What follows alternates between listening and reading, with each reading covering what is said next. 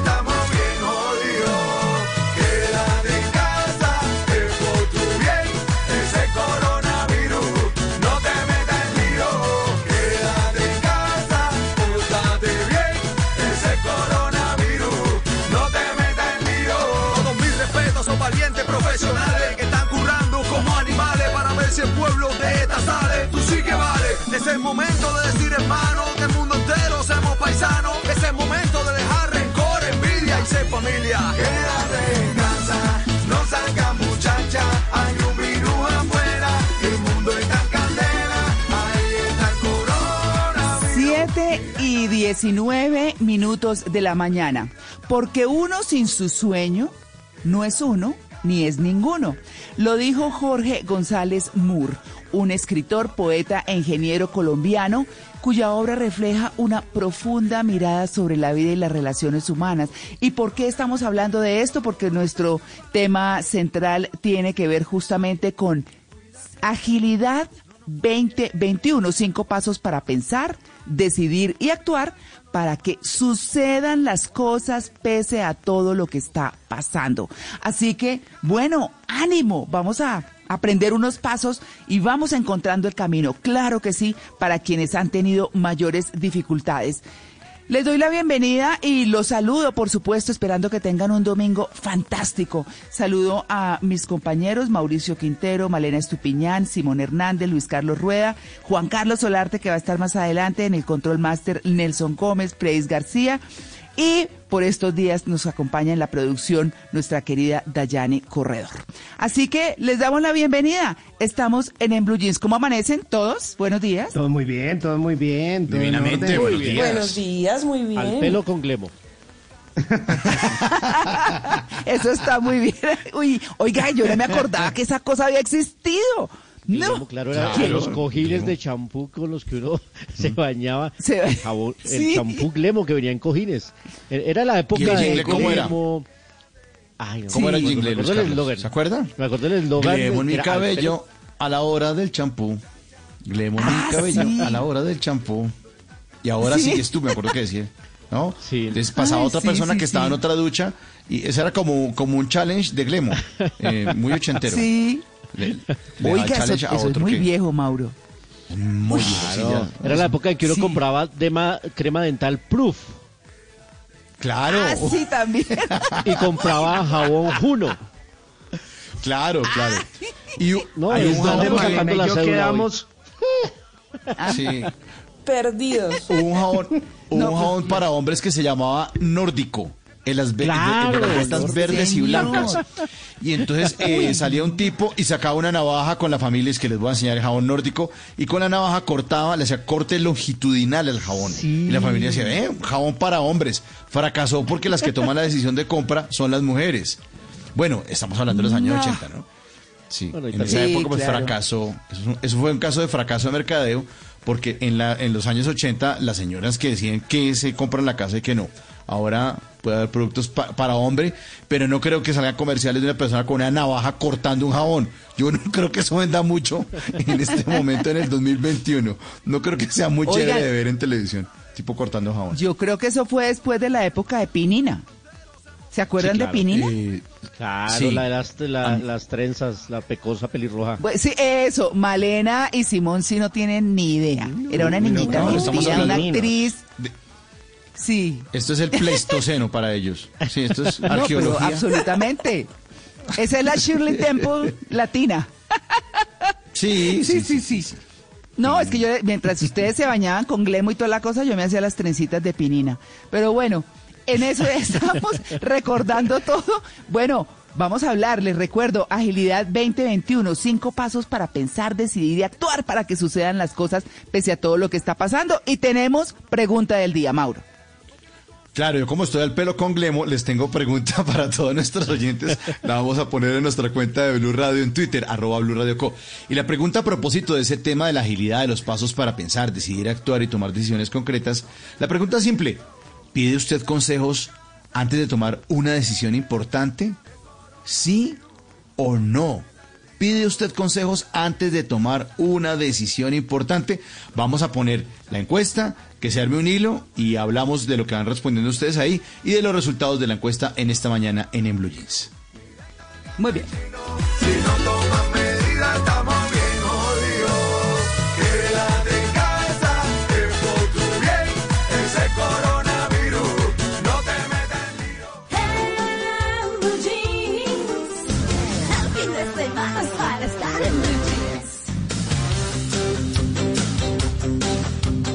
Malena, Bueno, empecemos con mire lo que me encontré, si le parece, me encontré con una venganza.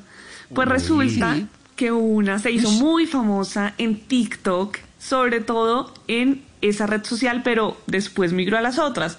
Y se trata de una joven que se está vengando del engaño de su novio y le deja un mensaje a martillazos en su casa. Entonces sube un video en el que está martillando la pared de la casa de su novio en Estados Unidos con una F y luego con una U grandísimas para formar una de las palabras más conocidas en inglés que tienen una connotación obscena. Entonces Y sigue con C y va a con dejar K, ese sí. mensaje, sí, y sigue con C y con K. Y que Va las películas traducen como caramba, caramba o vete al diablo. rayos. sí, rayos. No, y debajo pone de parte de tu ex. Sube el video y entonces se vuelve viral y ha tenido miles de comentarios. Y unos de los comentarios son muy graciosos porque dice, felicidades, acabas de grabarte cometiendo un delito. Pues imagínese allanamiento, ¿no? Está Ah, dentro sí. de la casa de su ex martillando las paredes. Después otros dicen como, chicos, tomen nota, no engañen.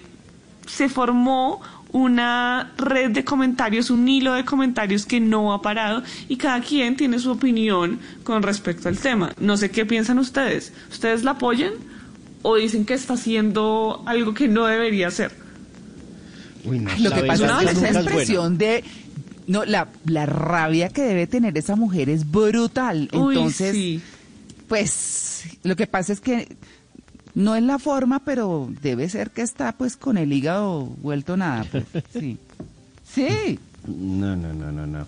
Oiga, yo, yo no les tengo una venganza, pero sí les tengo buenas noticias para las personas que estaban preocupadas por esa prueba de COVID-19 que están haciendo en China, que ya no es ese hisopado nasal, sino el anal. Pues para quienes andan preocupados por eso, pues les tengo buenas noticias porque seguramente vamos a tener otro tipo de pruebas más adelante. Resulta que hay una eh, empresa de salud internacional que desarrolló un sistema o anda desarrollando un sistema que eh, puede decirle a usted si tiene COVID o no con una certeza hasta el momento del 80% y están haciendo experimentos en todo el mundo. ¿Cómo? Con su tos. Entonces resulta que esto se llama Virufi. Entonces usted descarga la aplicación, se llama Virufi, y usted empieza a toserle a la aplicación. Si usted está bien, si usted está mal, y ella empieza a detectar por medio de inteligencia artificial si su tos coincide con los registros que tienen ellos de gente que tiene o ha tenido eh, coronavirus, COVID-19.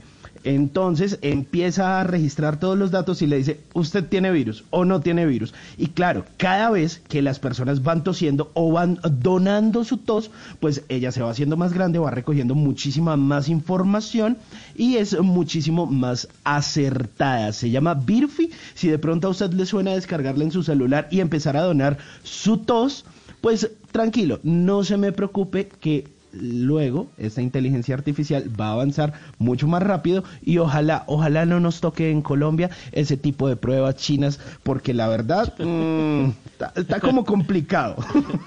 Prefiero donar datos. Muy bien, sigamos en la China.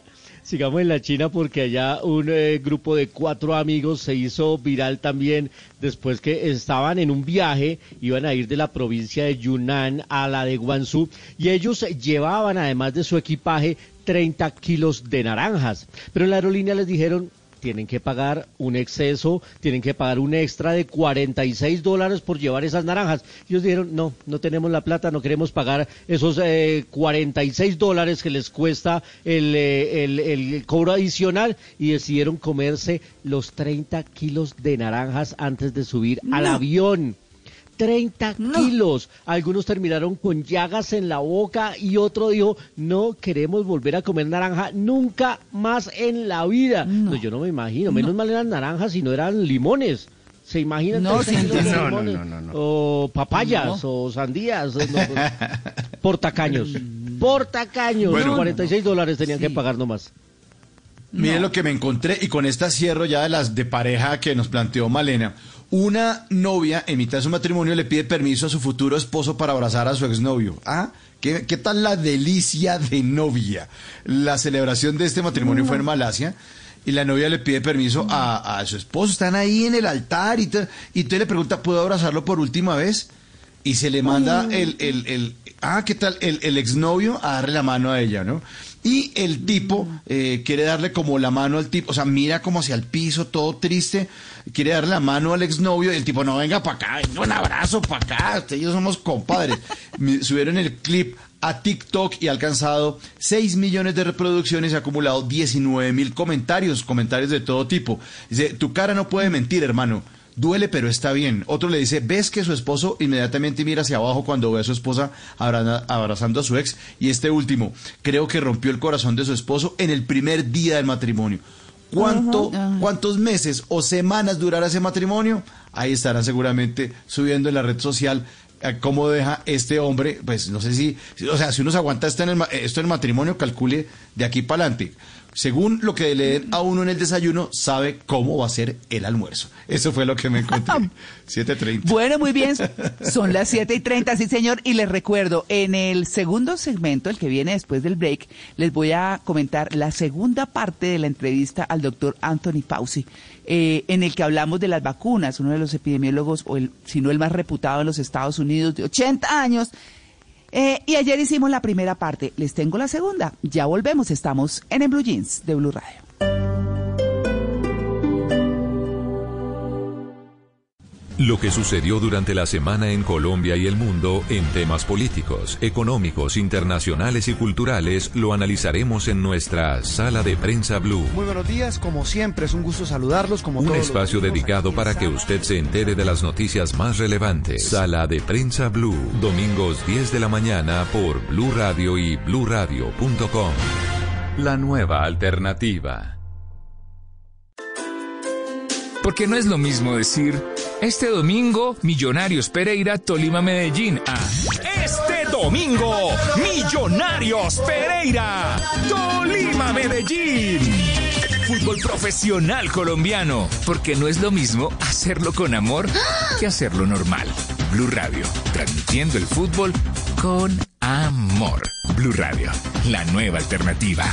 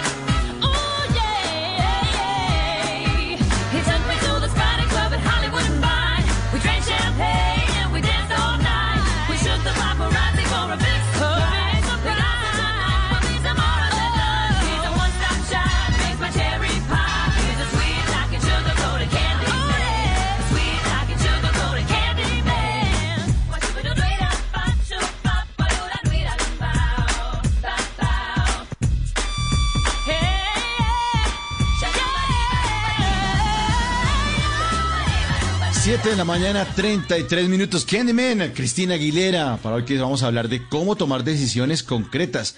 Pues mala decisión la que tomó Cristina Aguilera fue retirarse de la escena durante cinco años cuando ella era la reina. La reina, recordemos hace 20 años que arrancó, ¿se acuerda, eh, Clara? Britney Spears, después Cristina Aguilera, y están ahí como peleando. Britney se payaseó, se calvió, eso hizo un poco de Ay, payasadas, sí, sí. Cristina Aguilera, con semejante bozarrón que tiene esa mujer, No, empezó a crecer en la escena musical y empezó, pero durísima, durísima. No, voy a hacer al Pimpaus. No, hombre, uno no hace eso cuando le está yendo bien. No, es que es mi, mi tiempo sabático. Cinco años se retiró y llegó otra señorita, que no sé si se acuerdan de ella, y ocupó su puesto. Se llama Lady Gaga. Lady Ah, Gaga, la industria favor. necesitaba otra mujer con otra gran voz y que estuviera sobre los escenarios bailando y rompiéndola, pues le Lady Gaga dijo, el que se va para Barranquilla pierde su silla. No sé cómo se dice eso en inglés. Claro. Pero los fanáticos de la industria la criticaron y decían que Cristina Aguilera eh, eh, después era una imitación light de Lady Gaga. Cuando Cristina Aguilera volvió dijo, ah, no, esto es como una Lady Gaga, pero como medio light. Imagínese. La industria y los fanáticos a veces pueden ser crueles, pero la verdad es que la música pop puede cambiar mucho en poco tiempo y sobre todo si se comete el error de no hacer ruido, pues todo el mundo lo empieza a olvidar. Hoy hablamos de buenas decisiones y por eso a nuestros oyentes les formulamos una pregunta al inicio del programa. ¿Pide consejos antes de tomar una decisión importante? ¿Usted es de los que pide consejos antes de tomar una decisión importante? Pues sí, 68%, María Clara, no Oh, 32%. Sí, Claro, se- yo le iba a preguntar a usted, consejos. Mauro. Eh, sí, pero, pero también le hago. María Clara, yo pido consejos, pero cuando eh, eh, puedo hacerle casting al consejero, ¿no? Entonces toca hacerle Sí, casting al consejero, porque si no le. Si uno Claro, se la pasa claro. preguntándole a todo el mundo y al primero que ve por ahí pasar No, por la calle, sí. oye, ¿usted qué opina? ¿Será que me separo o no? Y, y el tipo, pues yo no- ni lo conozco a usted. Bueno, hágale. Y yo, ah, bueno, sale como bobo a hacerlo. No, hay que hacerle casting sobre todo porque, y lo hemos hablado aquí en, en Blue Jeans, María Clara, acuérdese que muchas veces uno no debe pararle bolas a las críticas porque a veces Sí. vienen de unas bocas que uno dice, ah, no, esta persona Sí. no me está diciendo esto de manera objetiva o esto no está De acuerdo. construyendo a qué, a qué otra intención. Entonces, pues nuestros oyentes dicen que sí, que sí piden consejos, sí piden consejos. Y nuestra oyente Liliana responde ahí en el hilo donde hicimos la encuesta, dice, sí, que ella pide consejos porque a veces uno toma decisiones estúpidas. Pues sí, Liliana, todos cometemos errores y todos seguramente hemos tomado decisiones muy malas eh, y seguramente por eso hay que pedir consejos. Y para eso nuestro invitado más adelante, Luis Alberto Zuleta, nos estará contando qué hacer en esta agilidad del 2021 y qué tener en cuenta para tomar esos grandes consejos y no embarrarla como hizo Lady Gaga frente, eh, le hizo Cristina Aguilera cuando Lady Gaga tomó Sí. su puesto. Aquí está Candyman, Cristina Aguilera, suena en En Blue Jeans.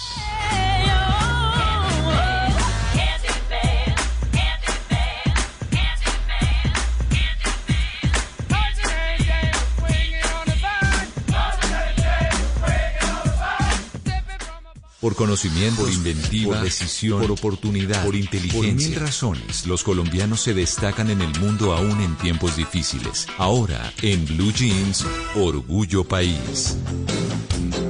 7 de la mañana, 37 minutos. Vamos a hablar de glamping, que es glamorous camping, un nicho nuevo en la hotelería que básicamente consiste en acampar, pero con glamour, con todas las comodidades posibles.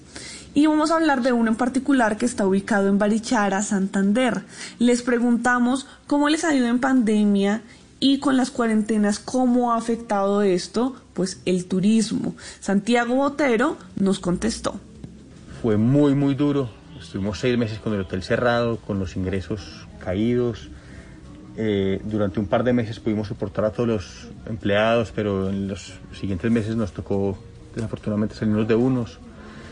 Afortunadamente el gobierno implementó el, el- programa de apoyo a la nómina, eso nos dio cierto alivio, pero de cualquier manera fueron unos meses muy difíciles. Seis meses con todo esto cerrado es, es bastante eh, complicado.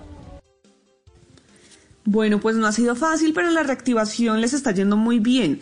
Abrieron a partir del 7 de septiembre con todos los protocolos de bioseguridad.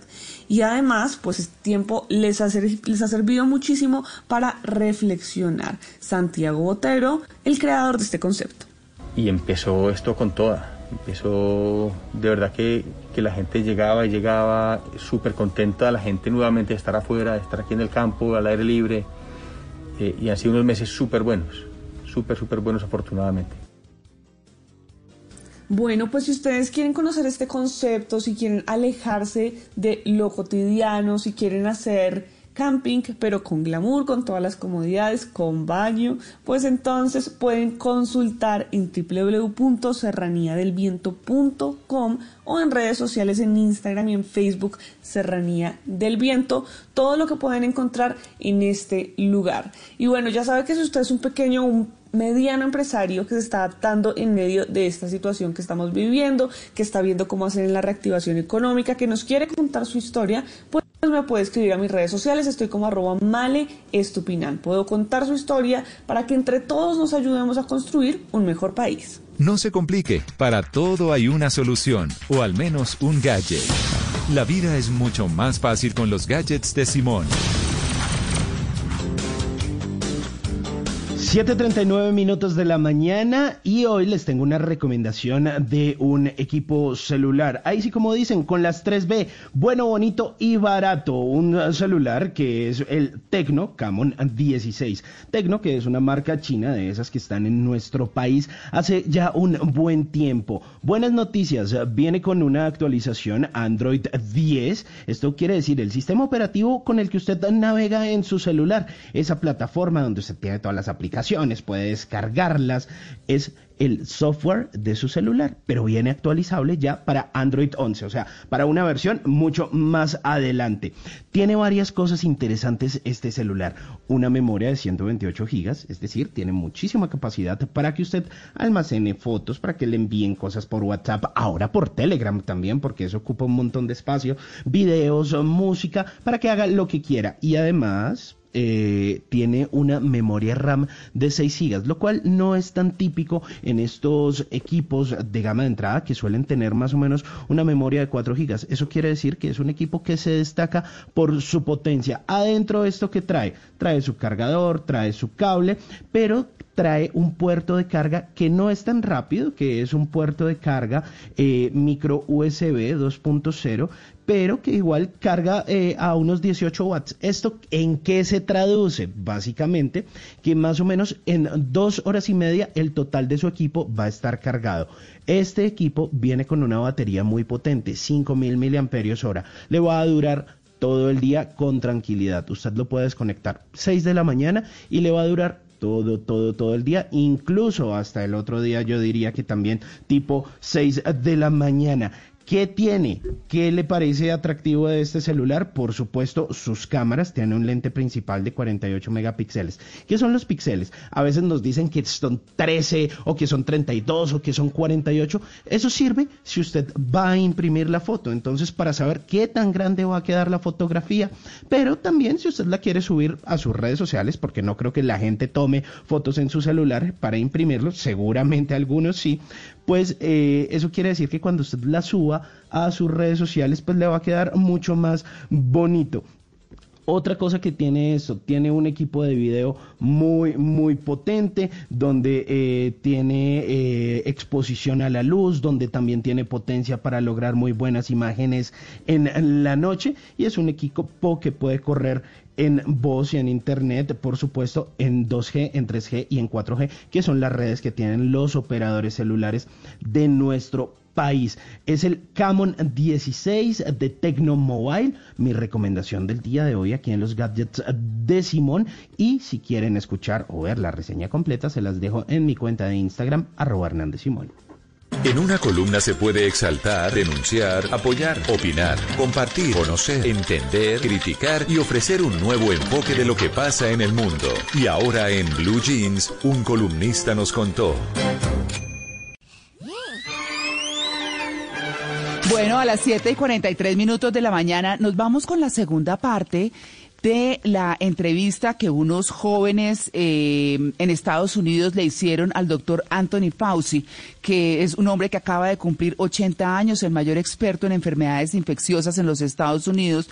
Y pues bueno, le hicieron preguntas de todas a propósito de la vacuna. Y nosotros que estamos próximos, pues por eso yo les quise traer y dividí en dos partes, porque es un poco larga, esta entrevista que de verdad nos tiene datos muy importantes. Comienzo por hacerles un resumen muy breve de, de, la, eh, de lo que publicamos ayer.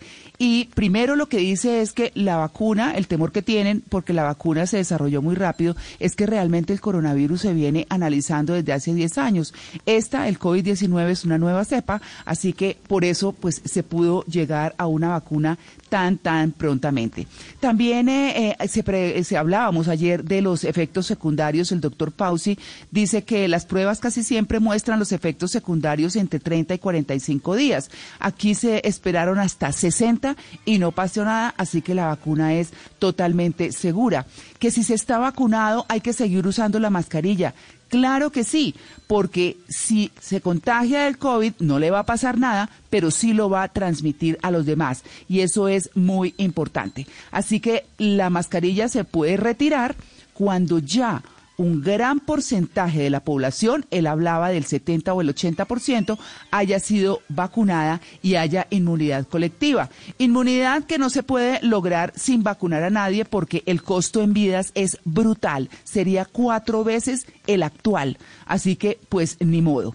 También, eh, ¿cuándo se gana la inmunidad? Entre 10 y 14 días después del refuerzo, eh, una persona puede considerarse protegida por la vacuna. Y eh, dice, ¿por qué el doctor Fauci insiste en que no hay que esperar para vacunarse?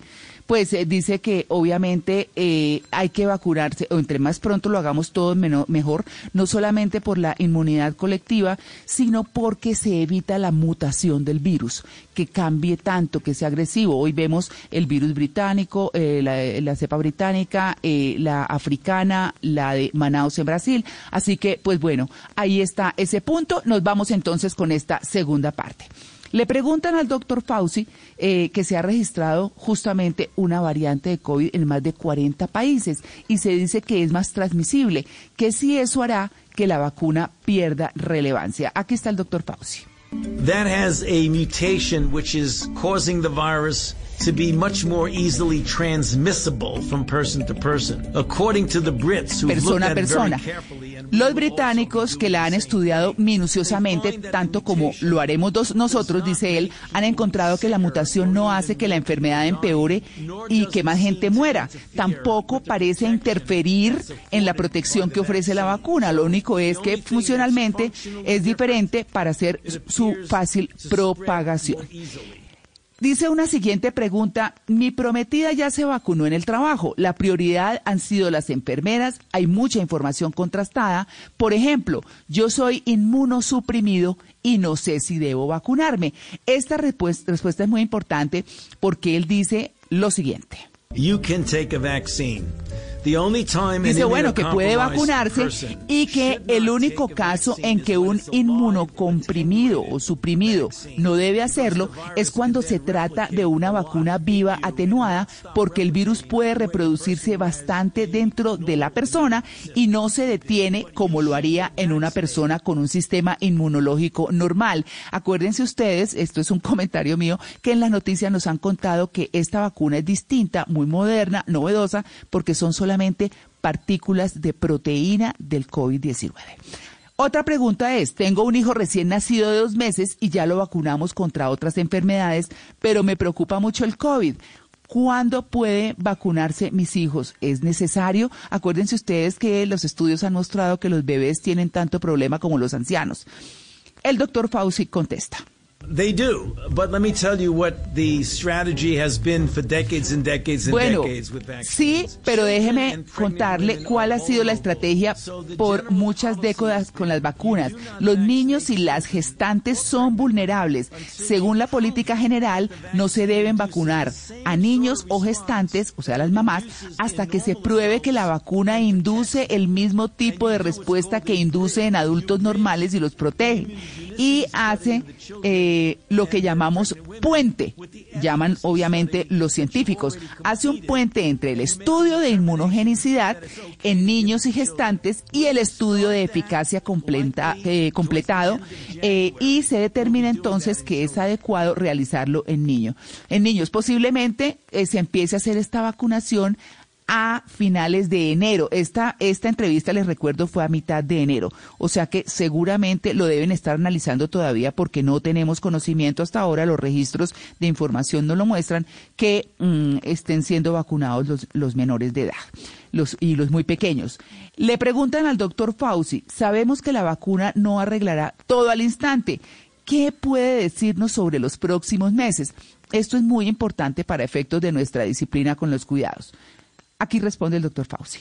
By the time we get to April, I think it would be open season, namely anybody can get vaccinated. Él dice, bueno, en. Estados Unidos recuerden que empezaron a vacunar en diciembre aproximadamente. Dice, creo que antes de abril estaremos en temporada abierta. Cualquiera podría vacunarse sin ninguna restricción porque todas las personas priorizadas ya estarán vacunadas. Si luego vacunamos eh, eh, a buen ritmo, el presidente Biden anunció que tratará de conseguir un millón de dosis al día, 100 millones de dosis en los primeros 100 días. Si hacemos un millón al día, este es el caso de Estados Unidos, antes del fin de verano habremos alcanzado el porcentaje de inmunidad colectiva para que en otoño, recuerden que en otoño es septiembre, octubre, si todos se van vacunando, nos acercamos a un buen grado de normalidad. Eso quiere decir que nadie usará mascarilla, mascarilla, sino que los niños se sentirán seguros en todas partes, escuelas, sitios deportivos, restaurantes, en fin, en todas las actividades. Y la cuestión clave es que quieren asegurarse las autoridades científicas de que las dudas sobre la vacuna sean superadas con la verdad, que la vacuna sea segura y eficaz y que lo va a proteger a usted, a su familia y a toda la sociedad. Bueno, él responde algunas eh, preguntas de las que les cuento la respuesta muy rápidamente. Puede enfermarnos del COVID, es completamente imposible porque no tiene eh, sino partículas de proteína. Eh, que si los ingredientes de la vacuna son más tóxicos que el mismo COVID, pues de ninguna manera. Que si la vacuna puede alterar el ADN de cada individuo, es totalmente imposible. Y que si las vacunas eh, colocan o ponen mejor un microchip en el brazo para que puedan monitorearme a donde vaya. Esta la mandó Miguel Bosé. No, no lo hace, dice el doctor Fauci. Bueno, y el mensaje de cierre del doctor Fauci. Algo le dicen que quiera decirles a las personas que no se quieren vacunar. Yeah, I think they really need to examine carefully in their mind the reasons for that. If it's really Bueno, based on él lot dice que claro que tienen que, deben evaluar muy bien sus razones. Si se basan en noticias falsas que difunden muchas personas y hasta muchos grupos médicos, como nos los han contado nuestros expertos acá, deben fijarse en el riesgo que estamos corriendo. Estamos frente a un desafío histórico nunca presenciado en 102 años y tanto disparate sobre noticias falsas u otros engaños genera que más personas mueran. Esto les quería compartir. Eh, vamos a, subirles en digital este video que es muy claro, es muy bueno, tiene subtítulos para que ustedes lo puedan entender y dense un poco a la tarea de enterarse bien, de buscar el bienestar para todos. 751, estamos en, en Blue Jeans de Blue Radio. Blue Jeans. Fin de semana para estar en. 7 y 51, seguimos en esta mañana aquí en Blue Jeans, domingo de buenas noticias. Y bueno, miren lo que me encontré. Hemos aquí en, en Blue Jeans advertido siempre de las cirugías plásticas, algunas que son innecesarias, pero cuando ya toman la decisión hay que buscar los sitios adecuados para las cirugías. Que no les pase lo que le sucedió a una actriz china que se llama Gao Liu ella, como decía ahora Mauricio, hay que mirar bien quién le hace las críticas a uno, porque pues a veces uno recibe críticas de las personas que no son. Y a esta actriz, una amiga le dijo, mira, tu rostro es perfecto, lástima la nariz. Pues eso fue suficiente para que esta mujer entrara en conflicto y se mandó operar pero con tan mala suerte que no lo hizo un personal calificado y le ha provocado una infección en la nariz, se llama necrosis nasal. Y esta actriz china está perdiendo la nariz, ya perdió la punta. ¡Ay, qué horror! Es horrible. Eh, ya les voy a compartir en nuestro grupo en WhatsApp y en mi cuenta en Twitter, arroba soy cinefanático, las fotos de esta actriz, porque por un mal procedimiento está perdiendo la nariz. Y no solo eso, ha perdido los contratos que ya tenía firmados para protagonizar dos es novelas en China. Es que para qué La se verdad- dañan. Yo no entiendo. Es que se No hacen eso. bobadas, en serio. Además, la mujer bobadas. es divina. Gao Liu se llama y ha perdido ya los contratos por este mal procedimiento y esta infección que se llama necrosis nasal. Todo porque una amiga le dijo, ay, lástima tu nariz. No. No, es que eso no se Ay, dice. no, es Qué que más insegura y más boba. No, no, no, no, no, no, no. No, terrible. Pero bueno, vea lo que yo me encontré. Se trata de Francia entrenando perros para que puedan detectar el COVID-19 a través de la transpiración humana.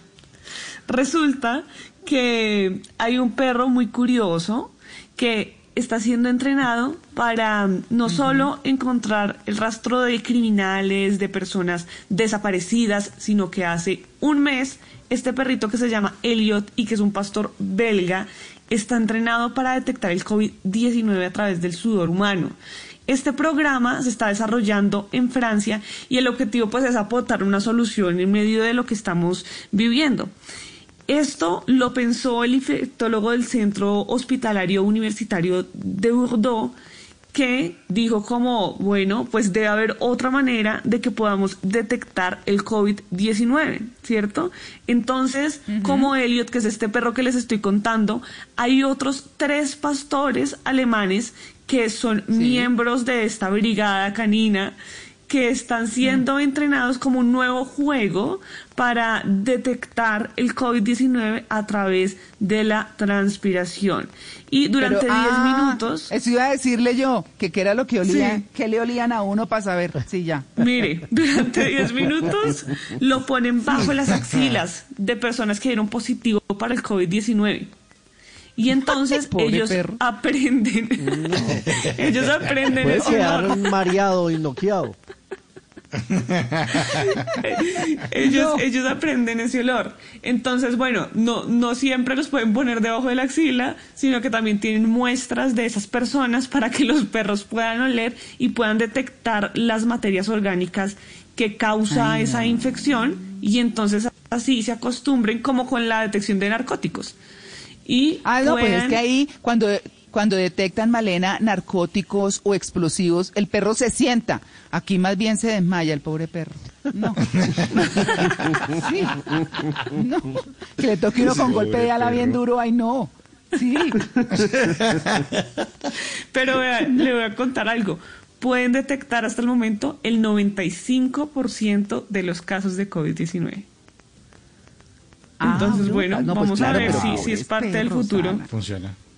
Funciona. Sí, sí, sí. Ahí bueno, veremos, muy bien, veremos. 7 y Nos 56. El fin de semana es para estar en blue jeans. Oiga, yo no soy filósofo ni pensador, ni mucho menos intelectual metafísico, pero siempre me ando preguntando por qué será que...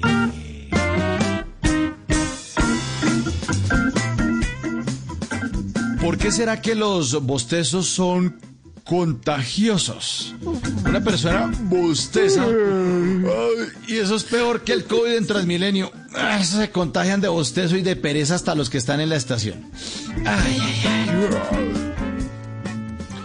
¿Por qué será que la red social que a uno menos le gusta y que le parece la más inútil o la más tonta es la que más fuerza empieza a coger entre todo el mundo? Y uno, oye, usted no tiene la, no sé, y uno no, no la tiene, es que parece como tan boba. Hasta que después uno ya su brazo a torcer y dice, bueno, está bien, metámonos a ver cuál es el chiste. ¿Por qué será que hay un taxista llamado Uber? ¿Mm? ¿Por qué? En serio, en serio. es muy bueno. en serio. En Bogotá, hay, en Bogotá hay un taxista que se llama Uber Ortiz Arias. Y como que no trabajan todas las áreas de Bogotá. Mm. ¿Por qué será que los europeos y sobre todo los ingleses son caribonitos? Pero tienen una dentadura espantosa, espantosa. Sonríen esos europeos y uno dice, o sea, aquí, no hay ortodoncistas en este, este continente. Ustedes no se han dado cuenta, no se han dado cuenta, parecen un piano, parecen un piano. ¿Por qué será que los DJs no se pueden quedar quieticos con los dedos, no? Uno ve que ponen música ahí, pero no pueden estar tranquilos, sino cogen con los dedos, le suben, le bajan el volumen, ecualizan, dañan las canciones, tú- con todo ese poco de botones. ¿Por qué será que el cantante Elvis Crespo es igualito a la cantante Rosalía? ¿O Elvis tiene rasgos muy femeninos? ¿O había Rosalía tiene cara de merenguero? Sí. sí. Bésame suavemente. Con altura. Suavemente, con altura. ¿Por qué será que a la vacuna que más le hicimos el feo es una de las que más efectividad tiene? No, esa vacuna no, no, efectivísima, efectivísima. ¿Por qué será que la revista Vogue ya no se vende como antes? ¿Será que Vogue está pasando de Vogue, de moda? Y este último. ¿Por qué será que a cierta edad a los hombres no les sale pelo en la cabeza, sino en las orejas? Como que la naturaleza se pone inquieta y decide dejar de producir el folículo piloso en la cabeza y se muda para el pabellón auditivo. Y mientras me mando a alisar y hacer rayitos en los pelos de las orejas, me voy a seguir preguntando por qué será que, por qué, por qué, por qué, por qué, por qué, por qué.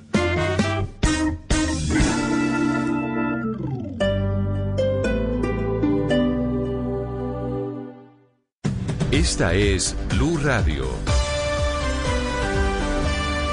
Sintonice Blue Radio en 89.9 FM y grábelo desde ya en su memoria y en la memoria de su radio.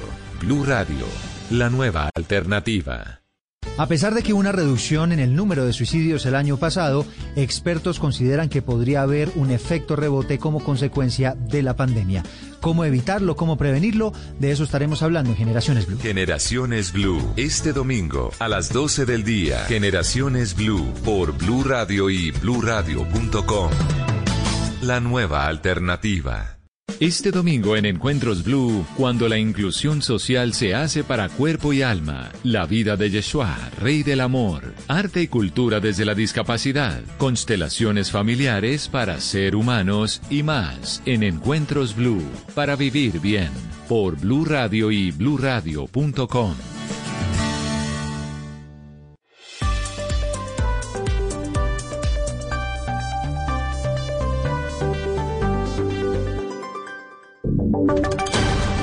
Voces y sonidos de Colombia y el mundo en Blue Radio y bluradio.com, porque la verdad es de todos.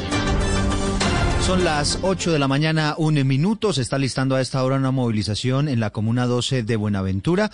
La comunidad busca evitar enviar un mensaje, perdón, de rechazo a los violentos y levantar su voz para reclamar por inversión social en el puerto. Todo esto después de las jornadas de violencia, de balaceras y de enfrentamientos que han vivido en los últimos días allí en el puerto. Fabrit Cruz. Eduardo, pues serán cinco kilómetros de recorrido para esta marcha liderada por jóvenes que con camisetas eh, blancas van a pedir que se silencien los fusiles, que se acabe la extorsión, el desplazamiento, los asesinatos allí en Buenaventura. José Luis Rojas, el vocero de la Mesa Departamental de Paz, dijo que además van a reclamar inversión económica y social, porque ni el gobierno Santos ni el gobierno Duque le han cumplido a las comunidades. El gobierno Santos ha incumplido con los acuerdos, pero también el gobierno Duque. Los dos gobiernos no nos han cumplido, ninguno de los dos, porque terminó Santos su mandato y comenzó Duque, ya van casi dos años, pero tampoco han depositado un solo peso para solucionar las problemáticas estructurales que tiene la comunidad. Los líderes esperan que ante el arribo del ministro del Interior hoy al puerto, pues hayan anuncios en relación con este tema, inversión social. Quedamos atentos entonces a esta movilización programada a partir de las 8.30 de la mañana en Buenaventura. 8 de la mañana, dos minutos, gracias Fabrit. Y una banda de delincuentes fue sorprendida robándose varios computadores de un centro médico en Bogotá. Descubrieron que estos delincuentes ya habían hecho lo mismo en varios municipios de Cundinamarca. La idea era extraer las bases de datos y exigirle dinero a los pacientes a cambio de no divulgar su información privada. Diana Alvarado. Eduardo, por lo menos 12 eventos similares ya tienen como antecedentes estos cinco delincuentes en los que fueron extraídos computadores bajo la misma modalidad y posteriormente las bases de datos, especialmente en Girardot, Biotá, Tocaima, Mosquera y Facatativa. Escuchemos a la directora de seccional Cundinamarca de la Fiscalía, Nidia Rojas dedicada al hurto de computadores y bases de datos en varios municipios del departamento. Según las investigaciones adelantadas por el Cuerpo Técnico de Investigación, Ojo porque un fiscal de la seccional Cundinamarca de la Fiscalía les imputó los delitos de hurto calificado y agravado en concurso heterogéneo y también concierto para delinquir. Estas personas no aceptaron los cargos, sin embargo fueron enviadas a la cárcel. Hablamos ahora de política. Han comenzado ya prácticamente las campañas de cara a las elecciones presidenciales del año entrante y Sergio Fajardo escribió una columna en su página web y se despachó contra el gobierno de Iván Duque. Kenneth Torres. El exalcalde de Medellín y gobernador de Antioquia, Sergio Fajardo, lanzó duras críticas al gobierno del presidente Iván Duque este sábado y que podrían ser vistas como parte de su campaña presidencial de cara al 2022. Ya lo he dicho en más de una oportunidad, este ha sido un gobierno sin un norte, la incapacidad de unirnos sin unidad. Eso ha sido una calificación permanente durante todo el periodo del presidente Duque y para calificarlo en términos de lo que ha ocurrido en esta pandemia que estamos viviendo durante este último año, poco y tarde. Un ejemplo contundente de lo que quiero decir con todos esos calificativos es el proceso de vacunación. No tenemos ni idea para dónde vamos, no hay transparencia, no hay pedagogía, todo es incertidumbre. En la columna que publicó Sergio Fajardo hizo un repaso sobre la situación laboral, violencia e inseguridad en el país, pero además lanzó sus propuestas para estos problemas que afectan a los colombianos. Nos vamos al departamento de Santander. Está prácticamente controlado el incendio forestal que arrasó con decenas de hectáreas en el páramo de Santurbán. Diego Suárez. Las autoridades entregaron en las últimas horas un parte de tranquilidad luego de cuatro días de luchar contra las llamas que afectaron parte del páramo de Santurbán. El trabajo unido de bomberos y defensa civil de 11 municipios de Santander y norte de Santander y de la comunidad de la zona permitió a través de zanjas cortafuegos y ayudados de tierra, agua y ramas que se aislaran los sectores donde se registraba esta emergencia. El director de gestión del riesgo en el departamento, César García. Que el incendio en el páramo de Santurbán está controlado en un 80%. Gracias a los cuerpos de bomberos, a la comunidad, a la policía, al Ejército Nacional y a las demás instituciones que han colaborado en mitigar y reducir este incendio. El incendio se originó en Arboledas, norte de Santander, y pasó al corregimiento de Moán, en Suratá, Santander. Ahora les corresponde a las autoridades ambientales como Corpo Honor y la CDMB cuantificar los daños y el impacto ecológico frente a la fauna y la flora afectada en el mayor ecosistema de esta región. Ocho o cinco minutos, hace poco más de una hora abrieron los colegios electorales en Ecuador, donde se espera que más de 13 millones de personas salgan a votar para elegir al nuevo presidente de ese país. De acuerdo con las últimas encuestas, sería el candidato de Rafael Correa quien más tiene opciones de llegar al primer mando allí en territorio ecuatoriano. Mariana Castro.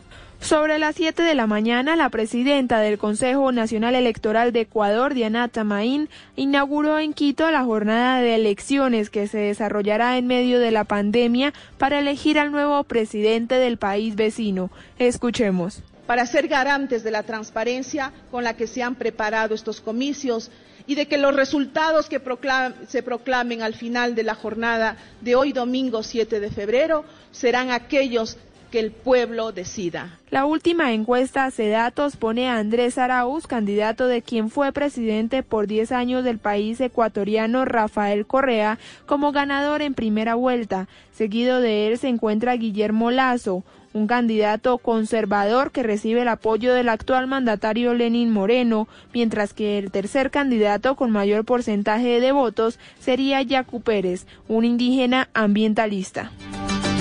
Llega la información deportiva. El Junior recuperó el liderato de la liga y Nacional derrotó al Chico en la fecha número 5 de la liga. Todo el resumen con Joana Quintero.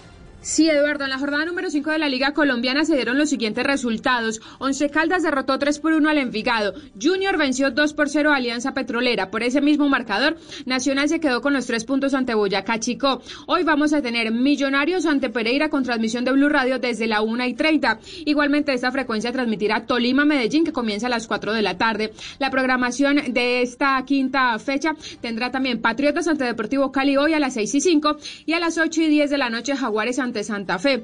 La programación continúa mañana con el partido entre Bucaramanga, La Equidad a las 8 de la noche y el martes a las 7 y 40 Águilas Doradas ante Pasto. En la tabla de posiciones Junior el líder solitario con 12 puntos. Noticias contra reloj en Blue Radio. Y la noticia que está en desarrollo se ubica en el Himalaya. Siguen buscando a cerca de 100 150 personas que están desaparecidas después de la ruptura de un glaciar. Al parecer, todos eran trabajadores de una central eléctrica en el norte de la India. Ya hay por lo menos tres muertos confirmados por cuenta de esta emergencia. Y estamos atentos porque la alcaldía de Bogotá dispuso de funcionarios que se van a encargar de regular el tráfico en la vía entre Bogotá y Choachí, que es una de las favoritas de los ciclistas, pero al mismo tiempo ha tenido registros de una muy alta accidentalidad. Recuerden que hoy en Bogotá se reactivó la ciclovía. Ampliación de todas estas noticias en blueradio.com. Seguimos con en Blue Jeans. Estás escuchando Blue Radio. Es el momento ideal para ejercitar tu cuerpo y preparar tu mente para un día maravilloso. Banco Popular. Hoy se puede, siempre se puede. Hola, soy María Cecilia Botero y hoy quiero invitarte a que te conectes con la Feria Positiva, Feria Popular Digital para pensionados del Banco Popular, donde tenemos muchas actividades y beneficios especiales. Una feria diseñada exclusivamente para la generación que lo merece todo. Ingresa ya a feriadiamante.com y convierte tu día en un día extraordinario. Te esperamos, Banco Popular. Hoy se puede, siempre se puede. Somos Grupo Aval. Vigilado Superintendencia Financiera de Colombia. Este domingo en Encuentros Blue, cuando la inclusión social se hace para cuerpo y alma, la vida de Yeshua, Rey del Amor, arte y cultura desde la discapacidad, constelaciones familiares para ser humanos y más en Encuentros Blue, para vivir bien, por Blue Radio y bluradio.com. Eres un romántico empedernido. Sabes que por amor haces lo que sea. Incluso cocinar las más ricas pastas. Y traer a tu casa una de las ciudades más románticas del mundo. Donde Romeo y Julieta se amaron por siempre. Sin duda, eres un campeón. Una de las capitales mundiales de la ópera. Para ti, nada es imposible.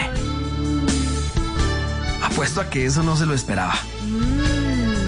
Pastas Verona. Si sabes de amor, sabes de pasta. Trabajamos pensando en usted. A pesar de que hubo una reducción en el número de suicidios el año pasado, expertos consideran que podría haber un efecto rebote como consecuencia de la pandemia. ¿Cómo evitarlo? ¿Cómo prevenirlo? De eso estaremos hablando en Generaciones Blue. Generaciones Blue, este domingo a las 12 del día. Generaciones Blue por Blue Radio y bluradio.com. La nueva alternativa.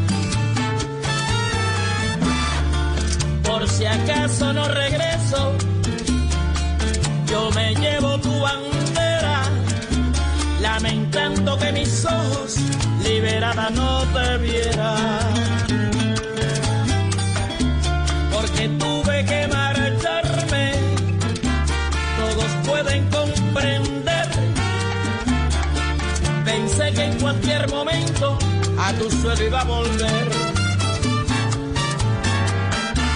Pero el tiempo va pasando y tu sol sigue llorando. Las cadenas siguen atando, pero yo sigo esperando y al cielo rezando.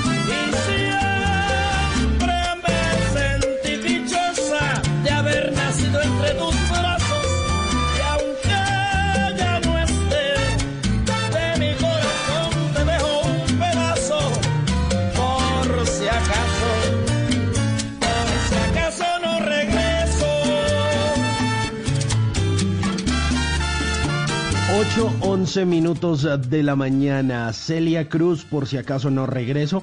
Y hoy estamos hablando de ese poder que tienen las decisiones o cómo tomar esas decisiones concretas. Y pues una decisión que tomó Celia Cruz fue la de no regresar a Cuba hasta que cayera el régimen castrista. Y bueno, creo que le, la jugada no le salió como, como ella esperaba porque nunca pudo regresar.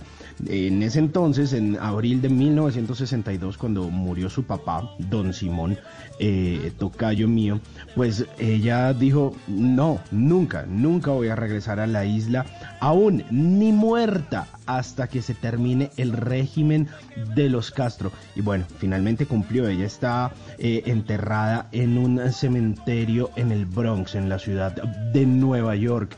Ella salió de Cuba en 1961 en un vuelo eh, a México con toda la Sonora Matancera que no eran partidarios del régimen de Fidel Castro en aquel entonces y tomó la decisión de dejar todo atrás casi un poco obligada y se refugió en la música. Hoy, por si acaso no regreso, de Celia Cruz y a propósito de esas decisiones les hemos hecho una pregunta a nuestros oyentes, Mauricio.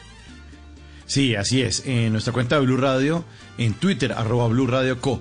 La pregunta simple, pide consejos antes de tomar una decisión importante, sí o no. Sí, 68%, no 32%. Y siguen votando nuestros oyentes. Sigan votando y con eh, todos los demás oyentes vamos a compartir estos resultados. Pide consejos usted antes de tomar una decisión importante. Pues ya más adelante vamos con nuestro invitado a saber cómo se toman esas decisiones, sobre todo en este año 2021 en el que necesitamos una agilidad. Vamos a ver esos cinco pasos para pensar, decidir y actuar para que sucedan las cosas pese a todo lo que está ocurriendo. Sigan votando. Pide usted consejos antes de tomar una decisión importante, sí o no.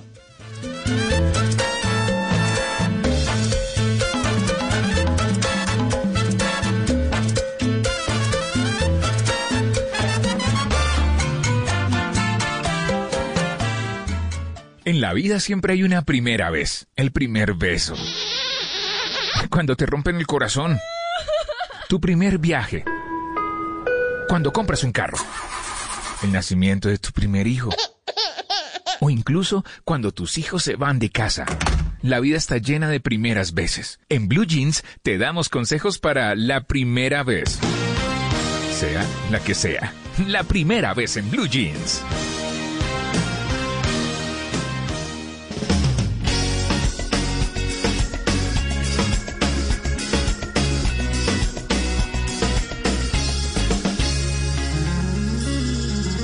Quien lo creyera, ya llevamos dos ¿Y eso es qué? meses. Fue en octubre. Bueno, pasabordo. Me trae muy buenos recuerdos. El calendario ¿Sí? de pasabordo. Sí. Bueno, ¿y esta primera vez es de qué o qué? Ajá. Esta primera vez tiene que ver con el calendario, con organizar el tiempo, el calendario. Y hablamos con uno de nuestros oyentes que tuvo que cuadrar horario para la universidad por primera vez. Cuando yo tenía que cuadrar horario de pregrado, Eso Eso es sacaba horas y horas. No, sí.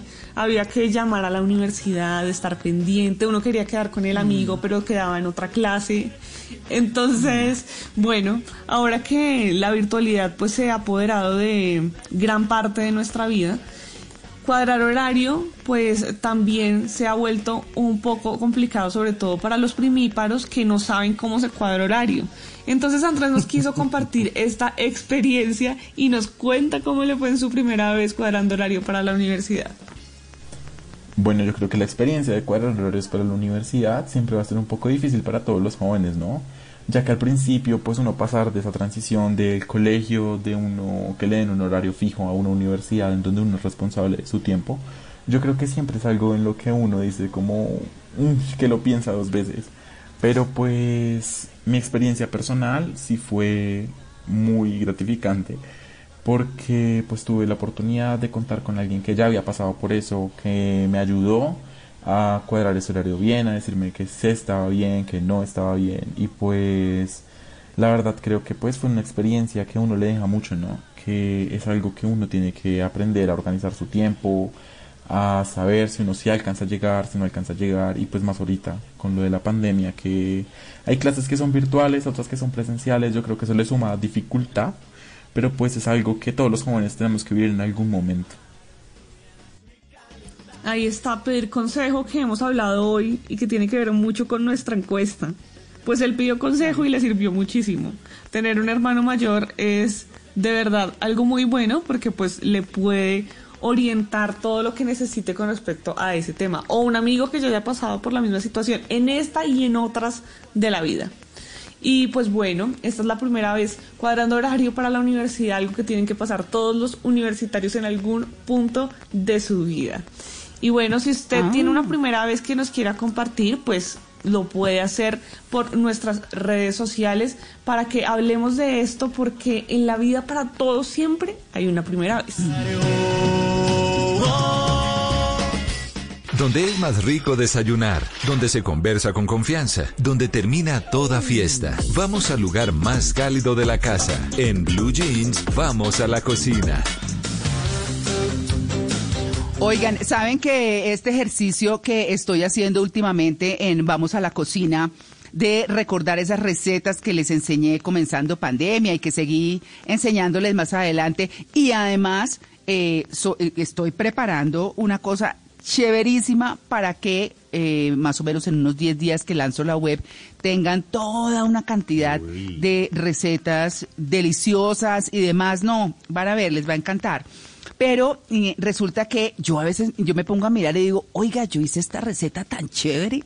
No, venga, porque no me acuerdo. Obviamente son muchas, entonces a uno se le olvida. Y, y en este diario vivir, pues que hay que cocinar y que demás, pues uno vive probando, probando y probando. Cuando le gusta tanto la cocina, se inventa cosas, bueno, en fin. Pero hoy los quiero invitar y además eh, les los invito con historia y todo a que preparen pescado envuelto al horno. Envuelto al horno es envuelto en papel metálico, en... em, em, ay, ahora me olvidó el nombre. En papel aluminio. Aluminio, papel aluminio, aluminio. aluminio. Exacto, en papel aluminio. Entonces, esto es con verduras, con especias, con, no necesitan grasa, es absolutamente bueno porque no tiene nada distinto a maticas, un poquito de sal si quieren, si no, no le ponen sal. Eh, en la lonja de pescado que queda fantástica, pueden ponerle las verduras que quieran. Yo les doy ideas, yo les doy una receta, pero ustedes pueden variar como eso sea. Esta receta, pescado envuelto al horno, es facilísima, pero de verdad, si no quieren pegarse hoy la cocinada horrible ni nada, pues cojan y hagan esto que es muy fácil. Papel de aluminio, unas verduras, la lonja de pescado, unas especias, un poquito eh, de, de sal si le quieren poner. No dura sino 30 a 40 minutos. Ustedes envuelven como les enseño en el video y va para el horno. Pero quiero aprovechar esta receta, pescado envuelto al horno, para hablarles del curanto. Es que uno dice, la, la historia de la cocina es tan linda, o sea, tiene tantas cosas ancestrales, tantas cosas tan chéveres, y, eh, y uno dice, ¿de dónde? O sea, no, hay gente que no tiene la curiosidad y no, no tienen la culpa, pues no tienen por qué tenerla. Todo el mundo no, a todo el mundo no le gusta igual. Pero, ¿de, de dónde resultamos horneando? ¿De dónde salieron los hornos? Pues los hornos vienen del principio de las comunidades ancestrales de cocinar bajo la tierra, con el calor de la tierra y con el calor que ponían sobre eh, ese entierro, digámoslo así, para cocinar. Y les hablo del curanto, que es una ancestral forma de cocinar los alimentos bajo la tierra que se hace en Bariloche. Pero no solamente lo hacen eh, las comunidades allá, lo hacen en muchas partes del mundo, del mundo además, donde sencillamente tapan los alimentos, incluyen verduras, hortalizas, carnes, eh, bueno, y, las y ponen piedras calientes, hojas, telas, tierra, prenden fuego, en fin, todo eso, y con muchas, muchas horas cocinan lo que quieren cocinar. Así que búsquense estas historias que son súper lindas, no tienen sino que googlear, cocinar bajo la tierra, u hornear o formas ancestrales de hornear, y se encuentran con eso. Así que los invito a seguirme en mi cuenta de YouTube, Cocina con Gracia, en Facebook igual, o en mi cuenta de Instagram, arroba Cocina con Gracia Oficial. Háganse este pescado envuelto al horno hoy delicioso, con un postrecito al lado y verán lo delicioso que les queda. Tenga a la mano el número de los domicilios, acomode su almohada, prepárese para las ojeras y dele play a su serie favorita. En Maratoneando. I've covered most of the wars here. I've never been to a place like this. The media who comes here are only interested in the war and the positive side the world never gets to learn about. That's why we're here. I'm Bob Woodruff. My son Mac and I are on a big and beautiful adventure. I used to be a 8 war 22 minutos de la mañana y les tengo varias recomendaciones para que maratoneen hoy o durante la semana. La primera se la van a encontrar en Disney Plus. Es un contenido maravilloso que tiene Nat Geo ahí en su canal. Recuerden que en Disney Plus usted se encuentra con todo lo de Disney, lo de Marvel, lo de Star Wars y por supuesto lo de Nat Geo. Ahí nos vamos a encontrar con algo que está tremendo que se llama Explorando Destinos. Resulta que eh, Bob era un reportero de guerra, incluso estuvo en Colombia durante mucho tiempo y estuvo en varios países del mundo haciendo recorridos, fotografías, videos, trabajando para medios de los Estados Unidos. Era corresponsal de guerra, pero luego tuvo un accidente, tuvo que pasar un tiempo en casa y la cogió suave. Y luego de un tiempo, su hijo le dijo, oiga, pues ha- hagamos algo interesante. Se fueron de viaje por el mundo y recorren 10 destinos que son totalmente maravillosos en explorando destinos. Empiezan con Colombia, pero también tienen Etiopía, Pakistán, Líbano, Ucrania. Son maravillosos. Esto se llama Explorando Destinos y se lo pueden encontrar en la plataforma de Disney Plus. Como también se pueden encontrar una serie, Mauricio, que acaba de estrenar temporada hace un par de días, que a usted le gusta mucho, que se llama Juegos Mentales. Ah, muy chévere. Muy, Muy, chévere, muy, muy chévere. chévere. Nueva temporada, qué bacano. Hay nueva temporada de juegos mentales y ahí se van a buena. encontrar con Sí, cosas de, de ficción, de cómo eh, se puede acelerar la mente, de cómo puede engañar la mente. Son episodios de 30 minutos, pero cómo funciona el cerebro, qué lado predomina, cómo nos estimula la música. Bueno, vienen muchas inquietudes para esta nueva temporada que está bien interesante. También se la pueden encontrar ahí y pues a través de la señal abierta de Nat Geo. Pero nos vamos con una siguiente recomendación. Mira. Hola. Hola. ¿Cómo están, chicas? Es Drew. Ah. Hola, Drew. ¿Cómo van las remodelaciones? Pues, ya que habíamos estado hablando de remodelaciones hace ocho días, quise traer otra recomendación, pero esta vez a través de Discovery. Claro. Eh, entonces está Esos muy son los. Property Brothers. Ajá. Eh, sí, María Clara. Ellos, que son esos hermanos que alguna vez estuvieron aquí en Colombia haciendo recomendaciones y, por supuesto, remodelaciones, hablando un poco de su trabajo, cómo llegan a una casa, cómo la adecúan, eh, todo el giro que le dan a esto y, eh, pues, cómo son las remodelaciones de esas casas que son totalmente maravillosas. Son unas casas de ensueño que uno dice como, uy, yo estoy como antojado, ¿no? Sí, sacan, además sacan de unos vejetes de casas unas, quedan unas casas divinas, ¿no? Divinas. Sí, son absolutamente maravillosa, eh, maravillosos. Aquí en Latinoamérica esta serie se conoce como Hermanos a la obra, A la obra. Hermanos a la obra, así que está bien interesante, se la pueden encontrar también en la página web de Discovery Colombia. Y por último, recomendación para los más pequeños a través de Cartoon Network.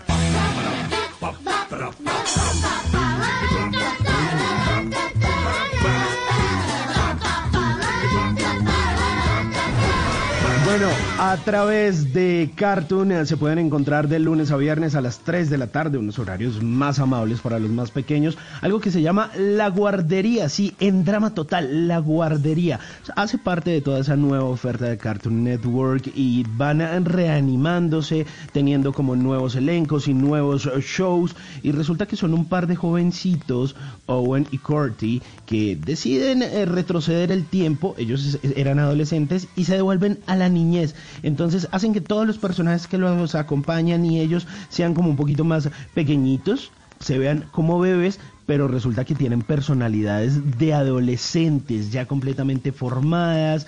Entonces, eso termina siendo complicadísimo porque si uno en la adolescencia es aburridor, harto, maluco, cansón y que friega por todo, imagínese siendo un bebé, un chiquitín de cuatro años, pero con personalidad de adolescente. Se llama En Drama Total La Guardería a través de Cartoon Network y también, por supuesto, lo pueden encontrar a través de su servicio de streaming. Son mis recomendaciones del día de hoy aquí en Maratonea.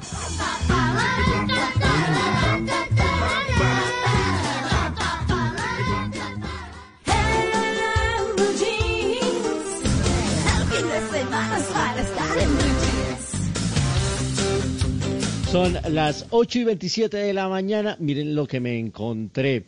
Hay subastas raras, subastas de todo tipo. Y en Estados Unidos van a subastar el inodoro privado de Adolfo Hitler. ¿Les interesa? No le digo qué pienso.